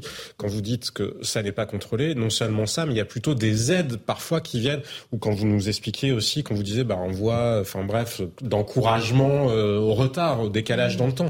Mais quand vous regardez la sociologie d'une partie des milieux qui ont vocation à s'occuper justement des étrangers, vous voyez bien que ça fonctionne à l'inverse de ce mm. qu'est la politique officielle française. Et cette question-là, elle est humaine. Moi, je suis absolument d'accord avec ce que disait Béatrice Brugère. C'est une maladie française que de penser qu'une loi pourrait permettre de gérer la réalité. Mais la meilleure loi au monde ne la gérera jamais si elle est appliquée par des mm. gens qui, de toute façon, n'en font qu'à leur tête parce qu'ils ont décidé qu'ils étaient les détenteurs du bien et que donc, comme Éric Dupont-Moretti ou d'autres, ils savent mieux que les citoyens français ce qui est bon pour, eux. Et ce sujet-là, aussi longtemps que nous ne mettrons pas sur la table des questions qui vont aussi bien de l'école nationale de la magistrature, mais aux aides éducateurs, aux environnements, enfin justement de psychologues, etc. Mm-hmm. Mm-hmm. Cette question-là, elle est majeure parce que toutes les règles du monde ne changeront pas ces biais intellectuels. Et la délégation de services publics aux associations. Exactement. Tant que dans d'autres domaines, l'État exerce son contrôle. Oui. C'est sur les honnêtes gens. C'est ça qui est un peu curieux. Implacable. Voilà, c'est un peu curieux. Donc en fait, ceux qui sont en situation irrégulière, voilà, c'est laxiste et les autres. À tous les on se retrouve dans un instant pour la deuxième heure de Punchline sur CNews et sur Europe 1. On reviendra euh, sur le meurtre de la petite Lola, le profil et donc de la principale suspecte. On en apprend euh, de plus en plus euh, sur cette femme. Et puis on reviendra sur les hommages, controversés ou pas, qui seront rendus à la petite fille. À tout de suite. Bonsoir à tous et bonsoir à toutes. Bienvenue dans Punchline ce soir sur CNews et sur Europe 1. Les obsèques de la petite Lola, 12 ans, seront célébrées lundi dans le Pas-de-Calais. Demain, une semaine pile après son assassinat, un hommage lui sera rendu dans la ville de Foucreuil où se trouvent ses parents. Une autre manifestation controversée aura lieu ce soir à Paris, organisée autour d'Éric Zemmour et de ses partisans, accusés de récupération politique. On va en débattre ce soir. Par ailleurs, la question des expulsions d'immigrés illégaux reste posée. Le gouvernement confirme vouloir faire mieux pour les reconduites à la frontière. Mais comment Avec quelles mesures Faut-il revoir tout le dispositif? On en débat ce soir avec les invités du plateau de Punchline. Ce sera juste après le rappel des titres de l'actualité de 18h.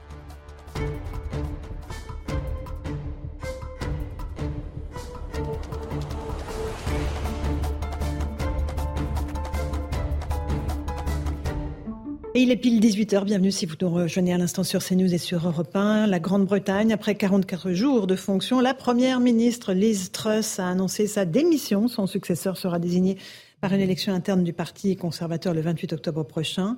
Elle a déclaré au vu de la situation qu'elle ne pouvait pas remplir le mandat sur lequel elle avait été élue. Écoutons-la. Je reconnais que compte tenu de la situation, je ne peux pas délivrer le mandat pour lequel j'ai été élu par le Parti conservateur. J'ai donc parlé à Sa Majesté le Roi pour l'informer que je démissionne de mon poste de dirigeante du Parti conservateur. Les obsèques, je vous le disais, de la petite Lola auront lieu le 24 octobre. Elles auront lieu à la collégiale de Lillers, dans le Pas-de-Calais, département d'origine de ses parents. Demain, un rassemblement pour lui rendre hommage à cette petite fille et soutenir sa famille et ses proches est prévu tout près de Béthune, dans la discrétion et la sobriété. Pendant deux jours, les dirigeants de l'Union européenne vont devoir s'accorder pour lutter ensemble contre la flambée des prix de l'énergie. Des discussions qui débutent sur fond de refroidissement des relations entre Paris et Berlin. Un tête-à-tête entre le président Macron et le chancelier allemand aura lieu euh, dans la semaine qui vient. Écoutons tout de suite Emmanuel Macron. On ne peut pas faire des choses routinières dans un contexte où c'est exceptionnel. Mais on travaille ensemble. J'étais il y a dix jours, vous savez, à Berlin. Le chancelier sera là prochainement aussi. On a, beaucoup d'échéances. Nous travaillons ardemment. C'est une crise qui frappe tous les pays d'Europe et qui euh, d'ailleurs percute le modèle européen. Et donc euh, moi mon souhait c'est toujours de préserver l'unité européenne et aussi l'amitié et l'alliance entre l'Allemagne et la France. Voilà, et puis 15 femmes et 40 enfants de camps de prisonniers djihadistes syriens ont été rapatriés cette nuit en France. Ils sont arrivés à la base aérienne de Villa-Coublet, en région parisienne. Parmi les 15 femmes, trois d'entre elles étaient visées par un mandat d'arrêt. Elles seront présentées dans la journée à un juge d'instruction antiterroriste en vue de leur mise en examen. Voilà, il est 18h02. On est en direct sur CNews et sur Europe 1 dans Punchline avec Eric Nolot, euh, journaliste et écrivain. Merci d'être avec nous, Eric. Jean-Sébastien Ferjou, directeur euh, du site Atlantico. Bonsoir à vous. Nous sommes avec Patrick Stefanini, ancien haut fonctionnaire. Merci d'être avec nous. On va parler avec vous des questions de l'immigration irrégulière. Et Maître Charles Consigny, avocat Merci d'être avec nous. Bonsoir. On commence évidemment par le meurtre de la petite Lola. On se rend euh, tout de suite dans la commune de Foucreuil, ville d'origine du père euh, de Lola.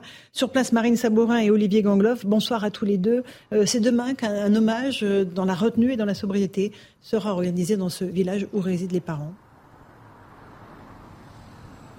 Oui, Laurence, alors l'émotion est vive. Hein. Nous avons croisé euh, plusieurs habitants qui préfèrent euh, garder euh, le silence. Nos équipes ont rencontré le maire de Foucreuil qui a longtemps hésité à maintenir ou non cette cérémonie d'hommage demain à 17h30. Il a préféré la conserver à la demande notamment des habitants de Foucreuil où tout le monde se connaît. Et puis, donc, vous l'avez dit, hein, cette cérémonie d'hommage qui se déroulera demain à 17h30 dans le foyer communal où tous les habitants de Foucreuil et les habitants alentours pourront déposer des messages de soutien qui seront transmis en début de à la famille de Lola. Et puis on l'a appris un petit peu plus tôt euh, dans la matinée.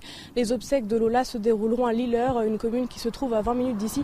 C'est dans cette commune qu'a grandi euh, la mère de Lola. Et cette cérémonie, elle sera présidée par l'évêque d'Arras, Monseigneur Le Borgne.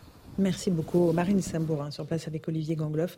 Euh, Maître Consigny, un hommage dans la sobriété, dans la retenue, c'est ce qu'il faut faire ou euh, c'est ce que, en tout cas, les parents ont souhaité euh, pour cette commune de Coufoucreuil. Oui, euh, mais écoutez, moi, je n'ai pas compris les polémiques sur un, tel qui serait indécent, mhm. telle tentative de, récupération, etc. C'est évident que c'est quand même un, drame d'une telle gravité qu'on n'allait pas, au nom de la décence, mettre une chape de plomb sur le sujet et ne rien dire pendant je ne sais combien de, de temps parce que il faudrait respecter euh, ce, ce, serait la seule manière d'être mhm. décent vis-à-vis de, de, de, des proches de cette jeune fille qui est morte dans des conditions abominables. C'est quand même un crime qui a qui a révélé, je trouve moi, des graves défaillances d'État. Et donc, je, je, je, je, même si je suis pas dupe des tentatives de récupération politique qui ont eu lieu, notamment euh, j'ai l'impression, de la part du parti d'Éric Zemmour Reconquête, mhm. euh, les responsables politiques, euh, à mon sens, ne sont pas indécents et ne sortent pas de leur rôle quand ils pointent, quand ils stigmatisent certaines mhm. défaillances de l'État. On sait que les obligations de quitter le territoire ne sont pas exécutées pour leur grande mhm. majorité. C'est quand même un sujet d'intérêt national. on sait que, bah oui, parfois, malheureusement, trop de trop d'immigration peut apporter un peu de, de délinquance et de criminalité. C'est malheureusement maintenant quand même quelque chose qui est euh, assez largement constaté. Euh, et on sait enfin que s'agissant de la sécurité, le bilan de, du quinquennat euh, précédent et de celui qui mmh. commence pour l'instant est quand même pas transcendant et qu'on on s'aperçoit qu'il y a dans certains euh, quartier plutôt une démission qu'une reprise en main. Donc tous ces sujets-là, moi je ne vois pas pourquoi on n'aurait pas le droit de mmh, les poser euh, après ce drame affreux. Patrick Stéphanie, avant d'entrer dans le détail des OQTF, il n'y a pas de débat illégitime pour vous. On peut débattre de tout, y compris de la question de la présence sur le sol français euh, d'une immigrée en situation irrégulière.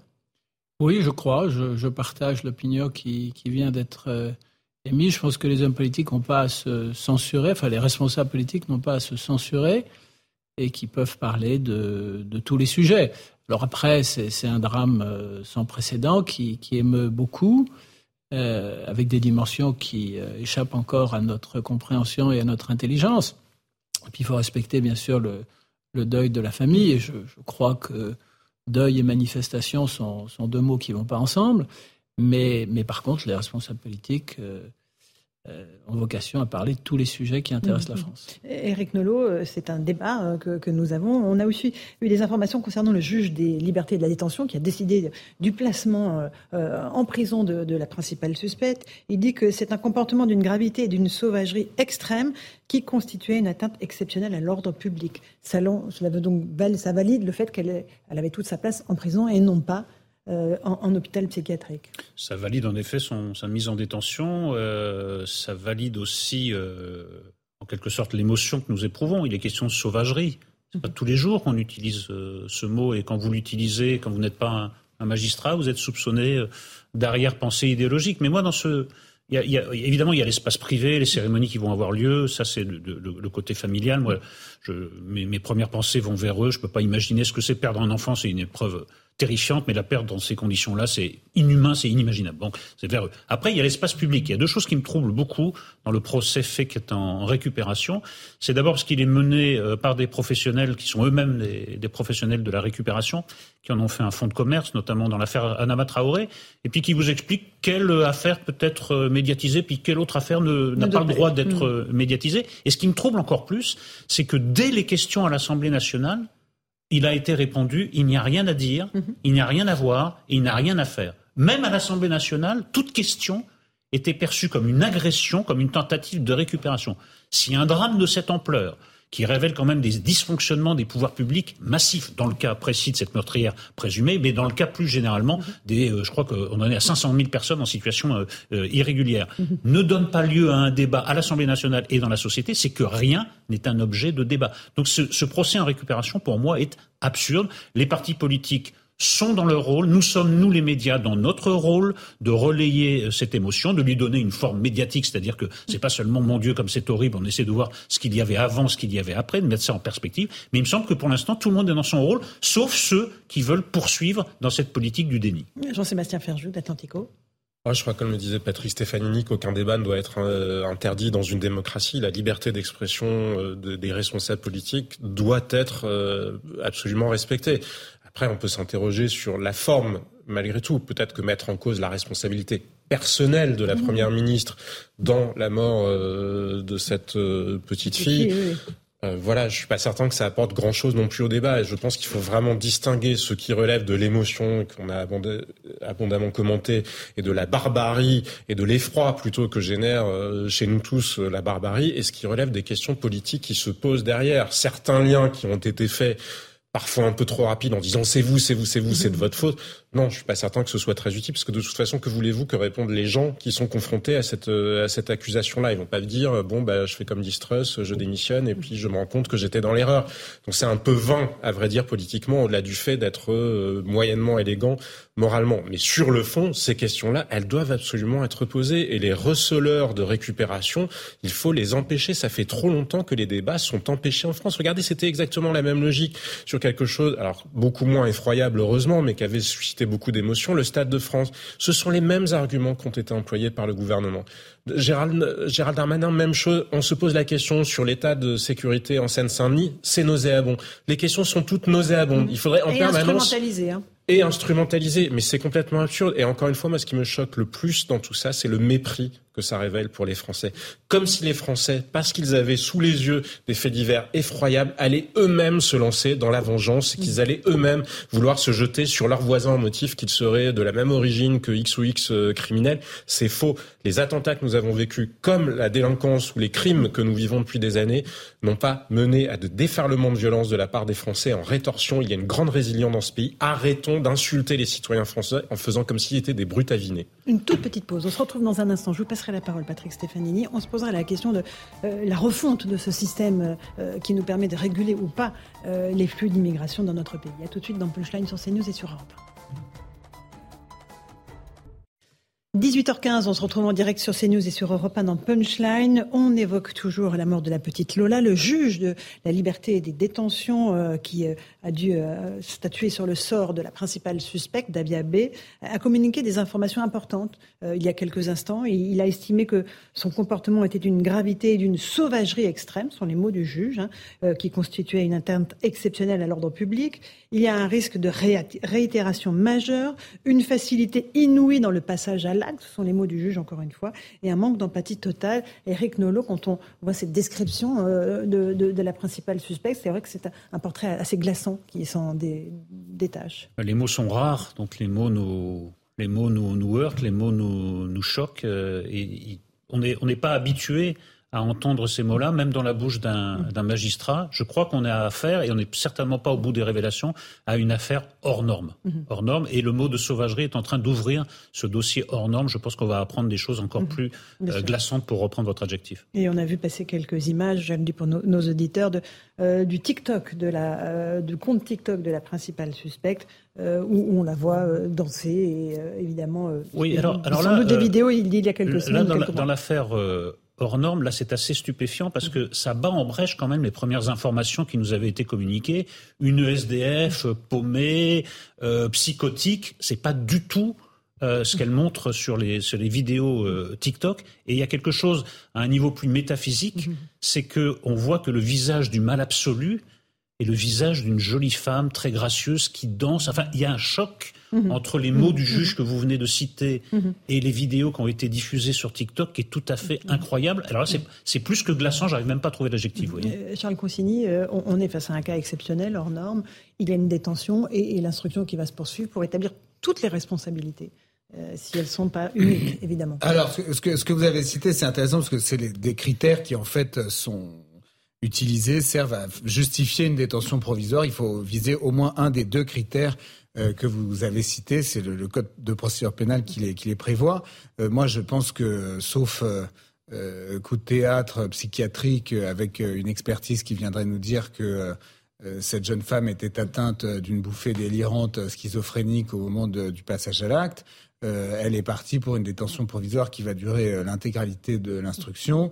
Elle comparaîtra détenue devant une cour d'assises et sans m'avancer beaucoup, je pense qu'elle aura une peine extrêmement lourde.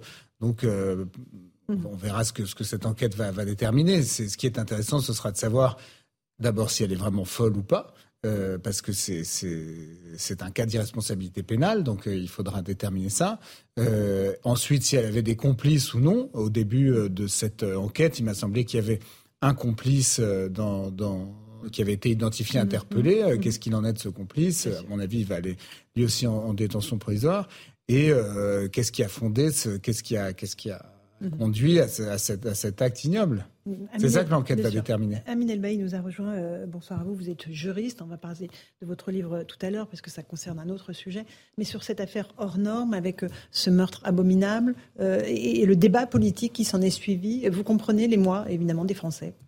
Je comprends parfaitement les mois des Françaises et des Français. Et je m'interroge sur la commission de ce crime abominable. C'est l'innommable qui aujourd'hui est pointé.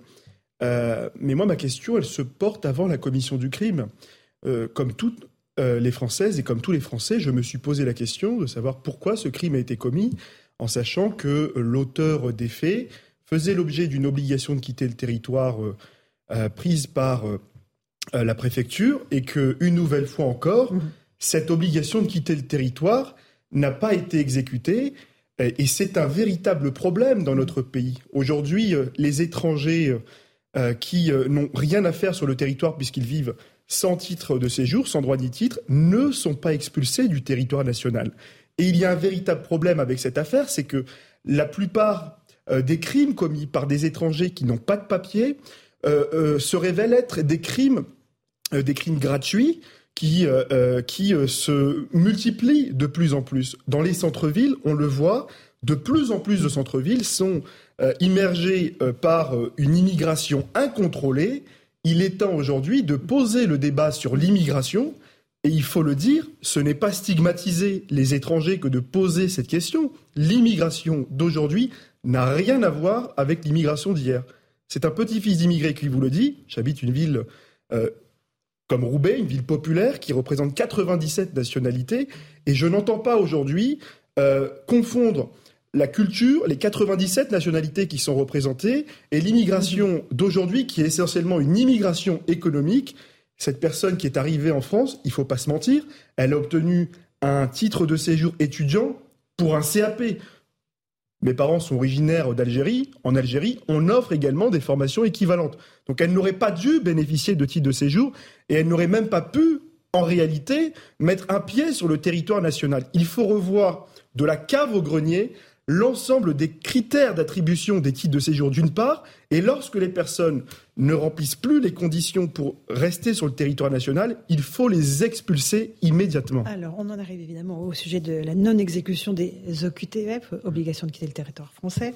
La France est loin des objectifs fixés naguère par Emmanuel Macron lui-même. On fait le point avec euh, Karine Bouteloup et je vous passe la parole à Patrick Stefanini. C'était l'objectif d'Emmanuel Macron en 2019, voir 100% des obligations de quitter le territoire français exécutées. Mais selon le ministère de l'Intérieur, au premier semestre 2021, la justice a ordonné plus de 62 000 OQTF. Or, seulement 3 500 ont été exécutés, soit moins de 6%. L'une des raisons, un manque de place en centre de rétention administrative. La France en compte 1900, D'autres places doivent être créées, selon le magistrat Georges Fenech. Alors, on a annoncé la création de 300 places supplémentaires, mais c'est une goutte d'eau. Donc, ce qu'il faut, c'est réformer notre loi globale sur l'immigration, empêcher d'abord l'entrée sur le séjour, c'est-à-dire mieux protéger les frontières, notamment les frontières extra-européennes. Depuis 2016, le taux d'exécution des mesures d'éloignement a été divisé par deux, passant de 14,3% à 6,9% en 2020. Certains spécialistes, comme Georges Fenech, proposent de supprimer le caractère suspensif des recours déposés par les étrangers après une décision de justice. Pendant ce temps-là, vous avez des étrangers dont la situation a évolué. Ils peuvent s'être mariés, avoir eu un enfant par exemple, et ils ne sont plus du tout expulsables. Enfin, certains réclament de revenir sur une décision prise durant le quinquennat de François Hollande, incriminer le délit d'entrée et de séjour en France. Cela permettrait des mises en garde à vue, des procès en comparution immédiate et donc des départs forcés. Patrick Stefanini, vous avez publié ce livre Immigration, ces réalités qu'on nous cache chez Robert Laffont. Aujourd'hui, le système euh, qui est en place en France est complètement obsolète. Il faut le revoir de, fond en comble, comme le disait Aminel Bailly. En tout cas, il présente des failles euh, extraordinairement sérieuses. Et je voudrais d'abord pointer la première de ces failles, qui est qu'on parle des OQTF, des obligations de quitter le territoire français. Mais comme vous le savez, comme vous l'avez compris à propos du cas de cette personne, euh, l'OQTF, ça commence en fait par une invitation faite à l'intéressé, alors qu'elle est en situation irrégulière et que cette irrégularité a été constatée par les services de police ou de gendarmerie, une invitation à quitter le territoire. Euh, cette invitation, elle ne l'a pas respectée. je rappelle que le ressortissant tunisien qui a commis l'attentat dans la basilique de Nice mhm. avait été interpellé en situation irrégulière en Italie et qu'en application de la même directive européenne, il avait été invité à quitter le territoire italien au, lieu de quitter le territoire. Enfin, il a quitté le territoire italien, mais pour aller en France, mhm. euh, commettre son, son, forfait. Donc là, on a un premier sujet qui est majeur, qui est que la directive retour prévoit que euh, avant de mettre à exécution de manière forcée une mesure d'éloignement, on commence par inviter l'intéressé à quitter le territoire national. Et une des exceptions à cette invitation, c'est la menace à l'ordre public. Et vous nous avez rappelé que le juge d'instruction considère que cette personne représente une menace d'une extraordinaire gravité, mais malheureusement, il le dit a posteriori, c'est-à-dire après que le, forfait abominable euh, a été commis. Et là, on est sur une difficulté, c'est-à-dire que l'administration, quand elle n'a pas d'informations précises sur la dangerosité d'un individu, et je rappelle que cette personne ne s'était pas fait connaître des services de police et de gendarmerie, eh bien, elle n'est pas en mesure de dire que sa présence représente une, menace pour l'ordre public. Alors, renégocier la directive retour, ça va pas être simple, mm-hmm. mais si on ne le fait pas, fondamentalement, on ne remédiera pas à On la négocie avec qui? Les pays d'origine? Avec, Non, non, la directive retour, c'est une directive qui a été négociée entre tous les pays de l'Union européenne. ça. Et qui a constitué un cadre de droit qui s'impose à l'ensemble des pays de l'Union européenne. Alors la France a transposé la directive retour dans sa loi, mais, mais peu importe, la règle selon laquelle, mmh, mmh. euh, lorsqu'un étranger est interpellé en situation irrégulière, on doit d'abord l'inviter à quitter le territoire de l'Union européenne. Cette règle, elle s'applique dans tous les pays de l'Union européenne et elle est extraordinairement pénalisante pour l'efficacité de notre politique de lutte contre l'immigration clandestine. Jean-Sébastien bah, C'est pour ça que je pense qu'il faut... Parfois, on a la tentation de se dire l'État est dépassé par euh, les flux migratoires ou par les bugs de l'intégration, mais je ne crois pas que l'État soit dépassé. On a organisé notre impuissance, on l'a organisé politiquement, on l'a organisé juridiquement. Patrick Stefanini vient de l'expliquer très clairement sur la directive euh, retour, mais on pourrait aussi attirer l'attention sur les conséquences de la suppression du délit de séjour irrégulier mhm. sur le territoire français, qui date du quinquennat de François Hollande. On pourrait attirer l'attention sur le fait que les multiples procédures qui permettent à des gens qui sont visés par des OQTF d'échapper mhm. en réalité à une expulsion euh, forcée sont, finance, sont accompagnés par des associations qui sont financées euh, par, euh, par des fonds publics. Donc en réalité, il y a une volonté politique jamais assumé publiquement que les choses se passent de cette manière-là. Alors oui, ça mène à des débats qui sont effectivement inconfortables parce que ça nous amène à nous poser la question de la hiérarchie des normes, de ce que nous voulons faire de l'Europe ou non, et de déconstruire pour partie des choses que nous avons faites, mais dont nous avons tendance à considérer qu'elles sont immuables et puis qu'il y aurait des effets de cliquet, qu'une fois que c'est comme ça, on ne peut plus revenir dessus parce que ce serait une atteinte à l'état de droit. Non, je pense que politiquement, justement, il faut avoir le courage de dénouer ces nœuds intellectuels. Patrick Stéphanie Je voudrais juste rappeler que la, décision de François Hollande euh, de faire en sorte que le séjour irrégulier ne soit plus un délit, cette décision a été prise en application directe d'un arrêt de la Cour de justice de l'Union européenne. Donc là aussi, ce sont des décisions prises au niveau européen qui ont un impact extraordinairement, extraordinairement négatif sur notre politique d'immigration. Et la question que j'ai envie de poser, alors même que je, suis un Européen convaincu, que je crois que l'Europe peut apporter des choses sur ce dossier, mais, par contre, euh, il ne faut pas qu'on se laisse faire par une jurisprudence qui aujourd'hui dérive et qui est directement contraire aux intérêts des États-nations. Euh, non, mais il faut nommer les choses. La situation actuelle, elle correspond à une démission des pouvoirs publics, à un renoncement pur et simple de faire appliquer la loi. Si, alors bon, alors évidemment, on ne va pas accabler euh, uniquement le gouvernement. Euh, une situation pareille, c'est l'accumulation euh, de, voilà, de certaines mesures et d'un laxisme généralisé. Mais néanmoins, si comme le président de la République, on dit que 100% de ses obligations de quitter le territoire vont être exécutées, eh bien, on prend les moyens pour qu'elles le soient. On augmente le nombre de places en centre de, rétention, on engage un bras de fer avec les pays concernés, on met, en, mm, mm. enfin, on se, on se pourvoit en moyens pour faire appliquer cette politique. Si on ne fait rien, ben, rien ne peut changer. Donc en fait, il y a un décalage absolument mm. total entre les intentions et les réalisations. Il y a quelque chose qui ne va pas. Et on a, on a juste euh, les députés du Rassemblement national euh, qui sont en train de se regrouper pour faire euh, une minute de silence en mémoire de Lola. oui, Charles Non, après je me méfie quand même des, des du, de certains jusqu'au boutisme sur ces dossiers-là.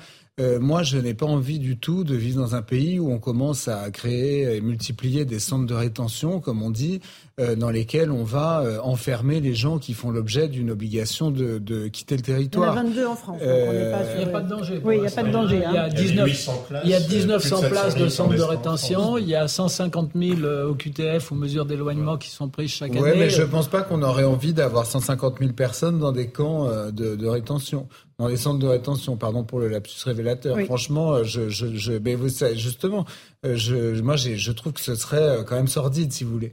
Donc euh, il faut il faut quand même. Euh, que ce serait plus sordide que le meurtre de Lola. Il faut quand même. Euh, oui, mais non, mais justement comparaison n'est pas raison. Bah il faut il faut on va pas se mettre. Enfin moi moi franchement cette histoire de centre de rétention je trouve ça effrayant. on va on va pas se mettre au, prétexte de reprendre en main la politique. Mais il y a une place pour 500 irréguliers. on n'est pas dans un état policier quand même. On oui, pas dans un état je suis désolé. On va pas on, voit on voit ce qui se passe dans hmm. d'autres pays qu'on n'a pas envie d'imiter sur ce sujet-là. On va pas hmm. construire des camps de concentration en France dans les on va mettre euh, les, oui, mais en pratique, moi, je suis désolé, en pratique, moi je trouve que ça va ressembler à des camps de concentration. Si on commence, si, si, je suis, je vous dis ce que j'en pense. Je vous dis ce que j'en pense, mais je vous dis ce que j'en pense. Je vous dis ce que j'en pense. Oui, mais moi j'ai le droit de vous dire qu'on peut pas faire cette ben, comparaison-là. Moi je vous dis que si on se met, si on se met, non, si on se met à persécuter, à faire la chasse aux étrangers, à aller chercher tous ceux, tous ceux qui n'ont pas, tous ceux qui sont, tous ceux qui sont en situation irrégulière et qu'on les met dans des centres de rétention, je vous dis qu'on aura dériver gravement. Je vous dis que si on commence à faire ça, on aura dérivé gravement. Ça n'a rien à voir avec des camps de concentration, premièrement. Et, deuxièmement, ça s'appelle appliquer la loi. Pourquoi la loi s'appliquerait à, aux Français, non, parce que la loi, mais non, c'est pas ça. Mais je termine ma phrase. Ou aux étrangers en situation régulière. Pourquoi ça s'appliquerait à nous tous? Pourquoi ça ne s'appliquerait pas aux étrangers en situation irrégulière? Mais c'est pas ça la loi, puisqu'on vient de vous expliquer la loi. Non, mais pourquoi la loi pour 500 irréguliers? C'est un État policier. C'est pas la loi. La loi, Eric Nolot, ça n'est pas de mettre dans un centre de rétention toute personne qui est en situation irrégulière sur le territoire français. Et encore heureux que ce soit pas ça la loi. La loi, c'est qu'on lui délivre une OQTF qui a été très bien expliquée par Patrick Stéphanie. se calme, il est 18h30. C'est Arthur Muriot qui nous rappelle les grands titres de l'actualité.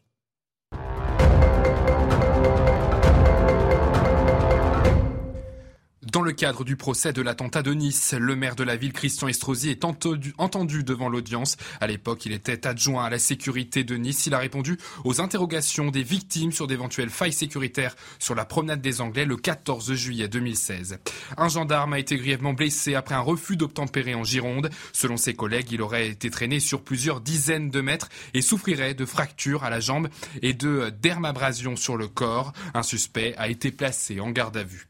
Face aux destructions de ses infrastructures, l'Ukraine va limiter sa consommation énergétique. À l'approche de l'hiver, Volodymyr Zelensky appelle sa population à se préparer à tous les scénarios possibles. Depuis plusieurs jours, la Russie bombarde des centrales électriques ukrainiennes.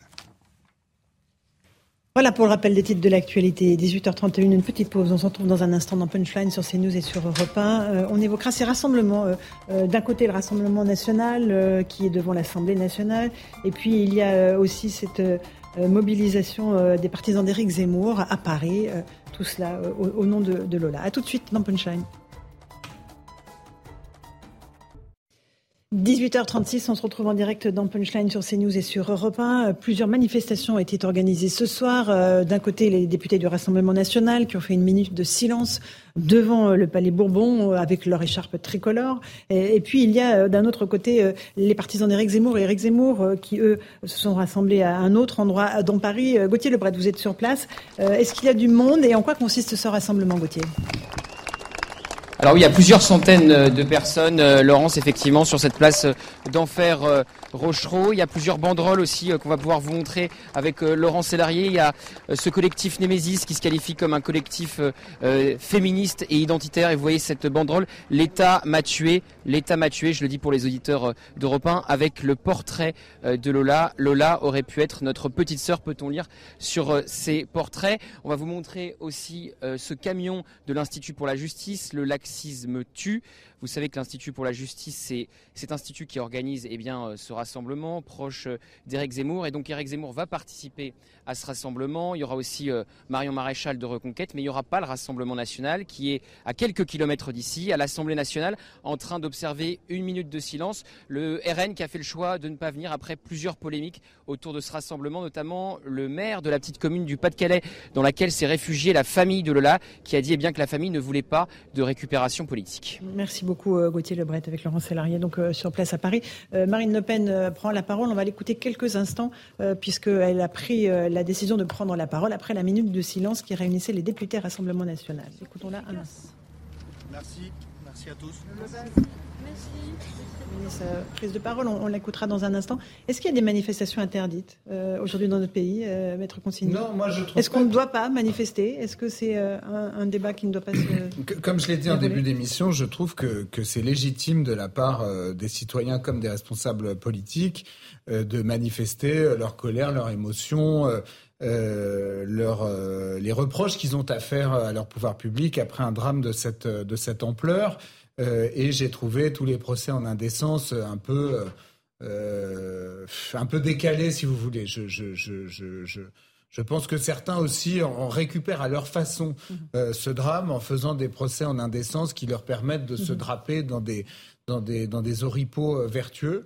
Euh, ceci étant dit, je trouve malgré tout que le rassemblement organisé par euh, Reconquête avec force euh, pancartes, slogans, euh, camions L'État m'a tué, le laxisme tue. Institut féministe et identitaire, qu'est-ce que c'est que ce truc?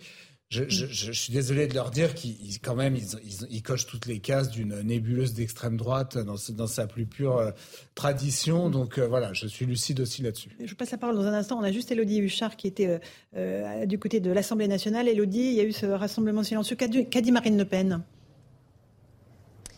Eh bien, Laurence Marine Le Pen, effectivement, qui a euh, observé une minute de silence entourée euh, de son groupe et aussi de quelques députés européens. D'abord, elle a expliqué cette minute de silence en expliquant que le Rassemblement national veut être aux côtés de la famille et de la nation tout entière, a dit euh, Marine Le Pen, qui a dénoncé un crime barbare, un acte aussi qui aurait pu être évité, selon la présidente du groupe Rassemblement national, euh, Rassemblement national à l'Assemblée, pardon. Et puis surtout, elle a expliqué pourquoi finalement il n'était pas allé au Rassemblement de reconquête, parce qu'elle nous a dit qu'elle estimait que finalement le mouvement s'était euh, éloigné de sa fondation euh, initiale. Encore hier, Jordan Bardella disait qu'il déplorait la volonté de captation partisane, frisant l'indécence. On a aussi interrogé euh, Marine Le Pen sur les accusations du gouvernement qu'il accuse de récupération politique.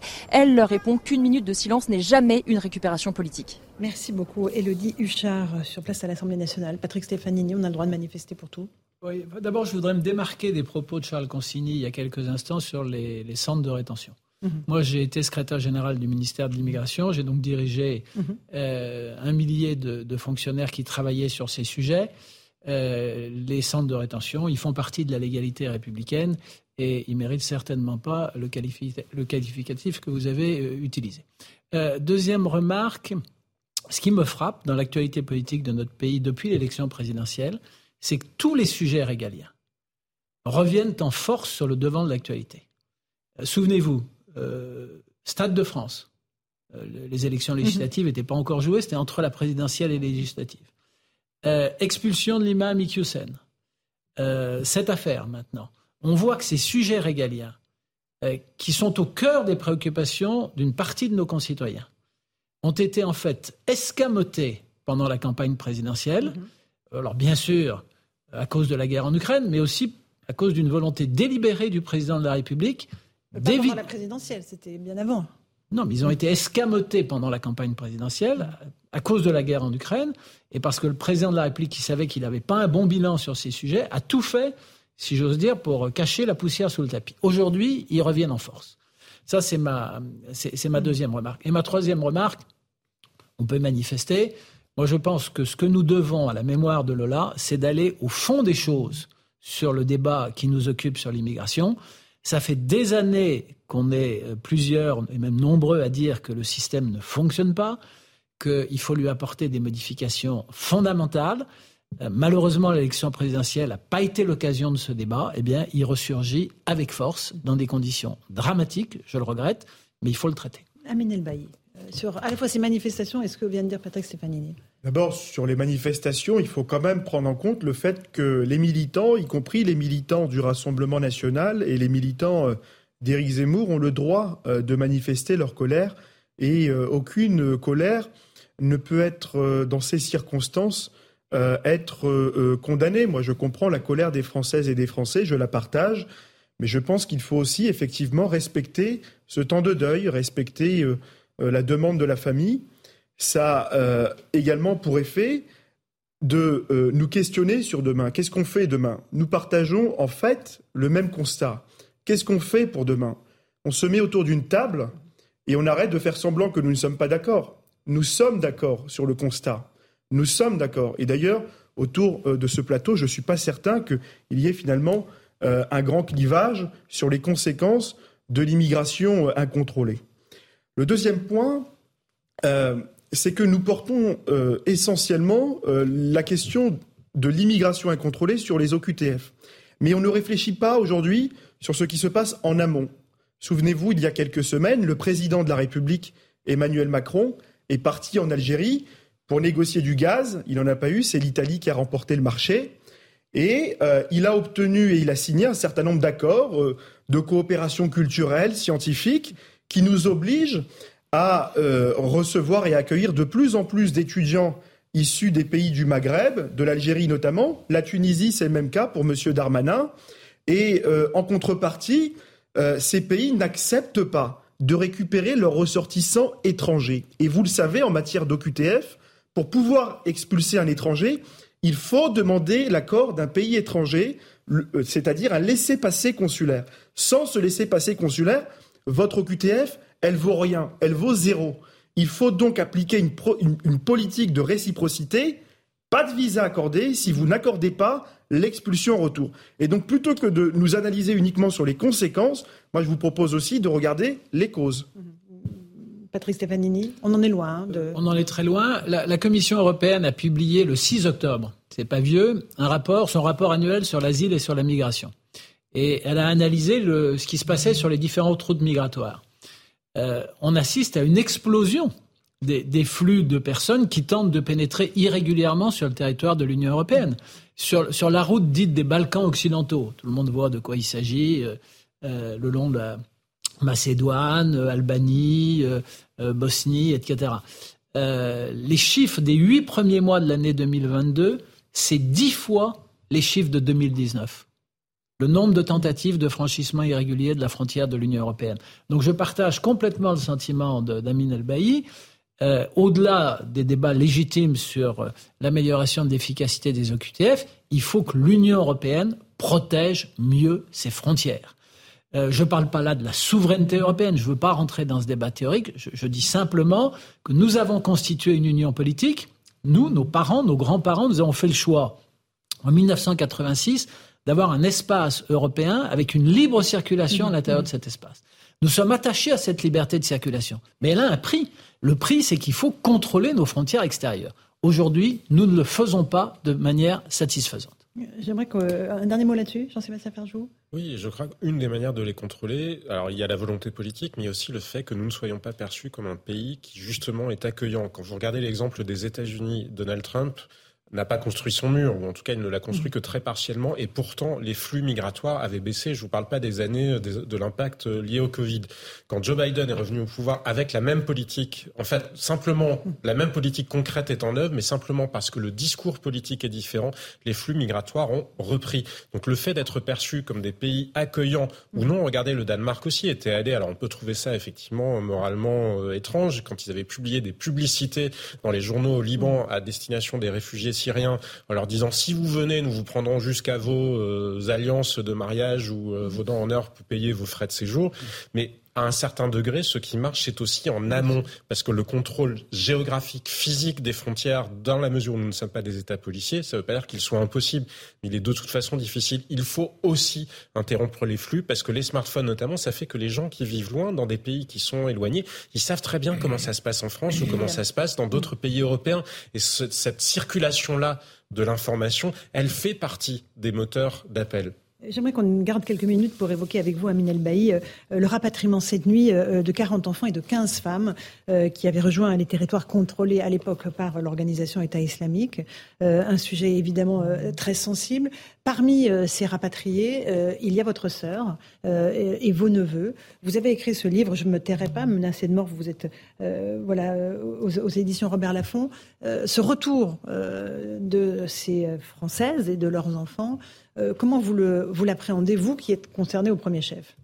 C'est d'abord pour moi euh, un immense soulagement, bien sûr, mais aussi le sentiment du devoir accompli d'avoir porté pendant euh, maintenant plus de huit ans le combat des enfants, et je parle exclusivement des enfants, qui ont été enrôlés dans une organisation terroriste. Je distingue dans mon propos et en préambule la situation des enfants qui ont été enrôlés et à mener, de force dans une organisation terroriste et la situation des adultes mhm. qui ont fait le choix de rejoindre une organisation terroriste.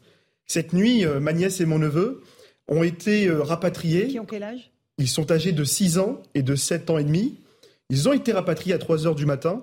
Ils sont euh, extrêmement fatigués, ils sont épuisés, ils sont traumatisés et ils sont aussi atteints psychologiquement par la guerre.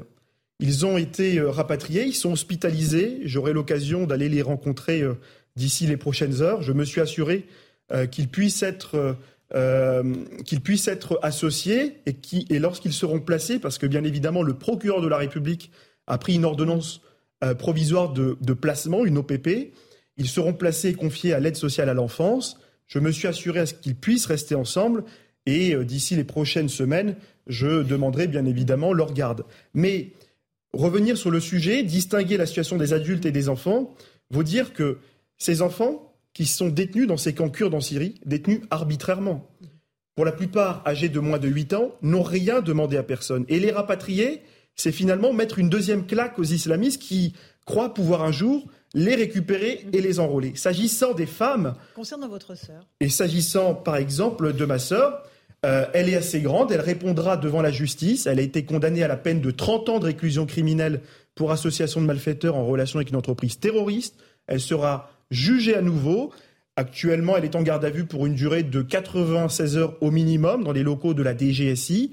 Et euh, moi, je pense qu'elle est suffisamment grande pour répondre à ses responsabilités. Le temps de la justice sera le moment pour elle de rendre des comptes. Et euh, je vous le dis, il ne faut pas avoir euh, de complaisance ni d'angélisme. C'est bien évidemment ma sœur, ça le restera, mais elle aura des comptes à rendre. Moi, j'ai perdu huit ans de ma vie pour défendre des enfants, pour euh, aller protéger ces enfants qui ont été instrumentalisés par l'islamisme. Mais je vous le dis, d'abord, je suis satisfait parce que ma vie va enfin reprendre, mais je n'oublie pas les plus de 200 enfants français qui sont détenus dans ces camps, et je salue aujourd'hui la classe politique qui, trois ans après, et après les attentats notamment, euh, ont su faire le distinguo entre les enfants et les adultes. Mon combat, c'est d'abord la protection des enfants et je m'en réjouis qu'ils puissent être aujourd'hui rapatriés. Patrick Stefanini. Non, je voudrais dire très simplement que le livre d'Amin El-Bailly que j'ai eu la chance de lire est un très beau livre. Je ne me tairai pas. Que le, combat qu'il a mené euh, pour ses enfants me paraît un combat euh, admirable. En même temps, il a dit que ses enfants étaient aujourd'hui épuisés, traumatisés. Et une des questions qui se posent, mais qui se pose à toute la société française, c'est quelle va être la, trace euh, que la guerre, le terrorisme, leurs conditions de détention ensuite vont laisser dans, l'esprit, dans la tête de ces enfants. Mais en tout cas, euh, mhm. bravo pour le combat que vous avez mené. Dans quelles conditions étaient-ils détenus, euh, Amin El Ils étaient détenus, comme toutes les femmes françaises aujourd'hui, dans le camp de Roge, au nord-est de la Syrie. Dans un camp, il fait euh, moins 10 degrés euh, l'hiver, plus de 50 degrés l'été. La plupart des femmes françaises sont dans ces camps. J'attire votre attention sur le fait que les femmes qui ont été rapatriées aujourd'hui sont des femmes qui ont demandé être rapatriées. Pourquoi je vous dis ceci? Parce que ces femmes étaient menacées par les femmes restantes dans ces camps et qui ne veulent pas rentrer sur le territoire national. Et donc, euh, cette question est une vraie question de sécurité publique sur les réflexions à venir. Oui, moi j'ai voulu, à travers ce livre, témoigner pour apporter aux Français un autre regard, après huit ans de combat face à l'islamisme, sans angélisme, parce que je vous le dis, je ne suis pas le porte-parole des djihadistes, je les combats. Moi, je veux protéger d'abord et avant tout les enfants. Et il vous menace. Maître Consigny, sur ces rapatriements Moi, j'ai rien à dire de particulier. Je compatis avec Amine El qui vit quand même quelque chose de très difficile à travers ce qui, ce qui arrive à sa sœur et ce qu'a fait sa, ce qu'a fait sa sœur. et, et avec ce qui va devenir de ses neveux. Donc c'est, c'est voilà, je trouve que c'est dur. Euh, après, sur le plan euh, en pratique, les gens, quand ils sont rapatriés de Syrie, c'est qu'on les euh, soupçonne bien évidemment d'accointance terroriste et donc ils sont pris en main, si j'ose dire, et c'est-à-dire en général écroués par la justice antiterroriste qui, ça je peux en témoigner, fait un travail assez exceptionnel quand même. Hein. Il y a un travail d'investigation qui est colossal, il y a une connaissance de la part de la justice française de, tous les réseaux euh, djihadistes, y compris sur place, qui est là-bas, comment, à quelle heure, enfin à quelle, à quelle date, euh, qui revient, quand, qui embrigade qui, euh, qui est vivant, qui est mort. Il y, a, y, a, un travail vraiment très important qui est fait, notamment par le PNAT, le parquet antiterroriste, et par les juges d'instruction. Donc voilà, là-dessus, on est quand même assez Eric Nolot, un, mot rapide. Non, j'aurais juste demandé à Aminel Bailly, vous avez prévu de voir votre, votre neveu et votre nièce, mais est-ce que vous avez prévu un jour de, de parler avec votre, votre sœur?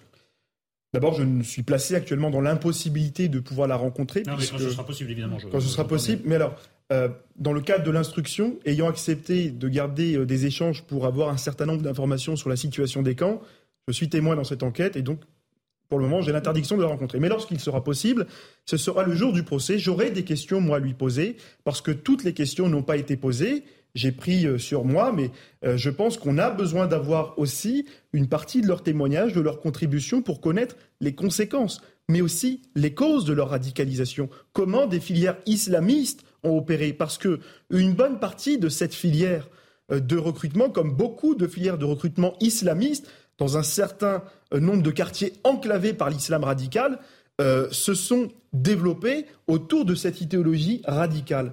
Et donc, pour anéantir l'islamisme... Hein. C'est Roubaix. Euh, Alors là, en l'occurrence, c'est effectivement Roubaix, une famille que je pointe du doigt, notamment une famille de 34, 34 personnes qui sont parties en Syrie et qui ont embarqué tout le monde, y compris une bonne partie des habitants de leur quartier. ce que je dis, c'est que des filières islamistes existent. Aujourd'hui, elles opèrent autrement. Demain, ce sera peut-être pas le djihad, mais sans doute un autre phénomène sur les réseaux sociaux ou un autre phénomène dans la société, un phénomène de revendication. En tout cas, ce qui est vrai, c'est que dans les quartiers, il y a une idéologie islamiste à combattre. Mhm. L'islam politique, d'une part, je l'ai déjà dit, mais aussi le salafisme. C'est euh, notamment le constat que nous avons euh, tiré en janvier dernier sur ce fameux reportage mhm. sur zone interdite. Et euh, de ce point de vue-là, comme le dit euh, si bien l'intitulé euh, de mon livre, je ne me tairai pas. Je ne me tairai pas parce que oui, nous dérangeons, oui, la vérité dérange, mais oui, je crois que ce débat est nécessaire pour obtenir la paix et pour enfin retrouver le bien vivre dans notre société. Le dernier mot, Patrick Stéphanie. Oui, juste pour dire que Charles Consigny a parlé de l'œuvre de justice, mais moi je voudrais dire que pour les services de sécurité de notre pays, le retour de ces personnes, euh, va impliquer un travail considérable de surveillance. Et je voudrais rendre hommage à, l'action des services de, sécurité spécialisés. Euh, en la matière, elle est décisive. Il y a peu d'hommes qui travaillent dans ces services mais euh, il travaille pour la sécurité de l'ensemble des Français. Merci à, tous les cinq d'avoir participé à Punchline. Amine Elbaï, je ne me tairai pas aux éditions Robert Laffont, menacé de mort, et Brice Lomerta face à l'islamisme. Merci d'être venu ce soir euh, sur CNews et sur Europe 1. Dans un instant, Christine Kelly et ses invités pour Face à l'info et Raphaël Devolvé et Hélène Zelani pour Europe Soir. Bonne soirée sur nos deux antennes.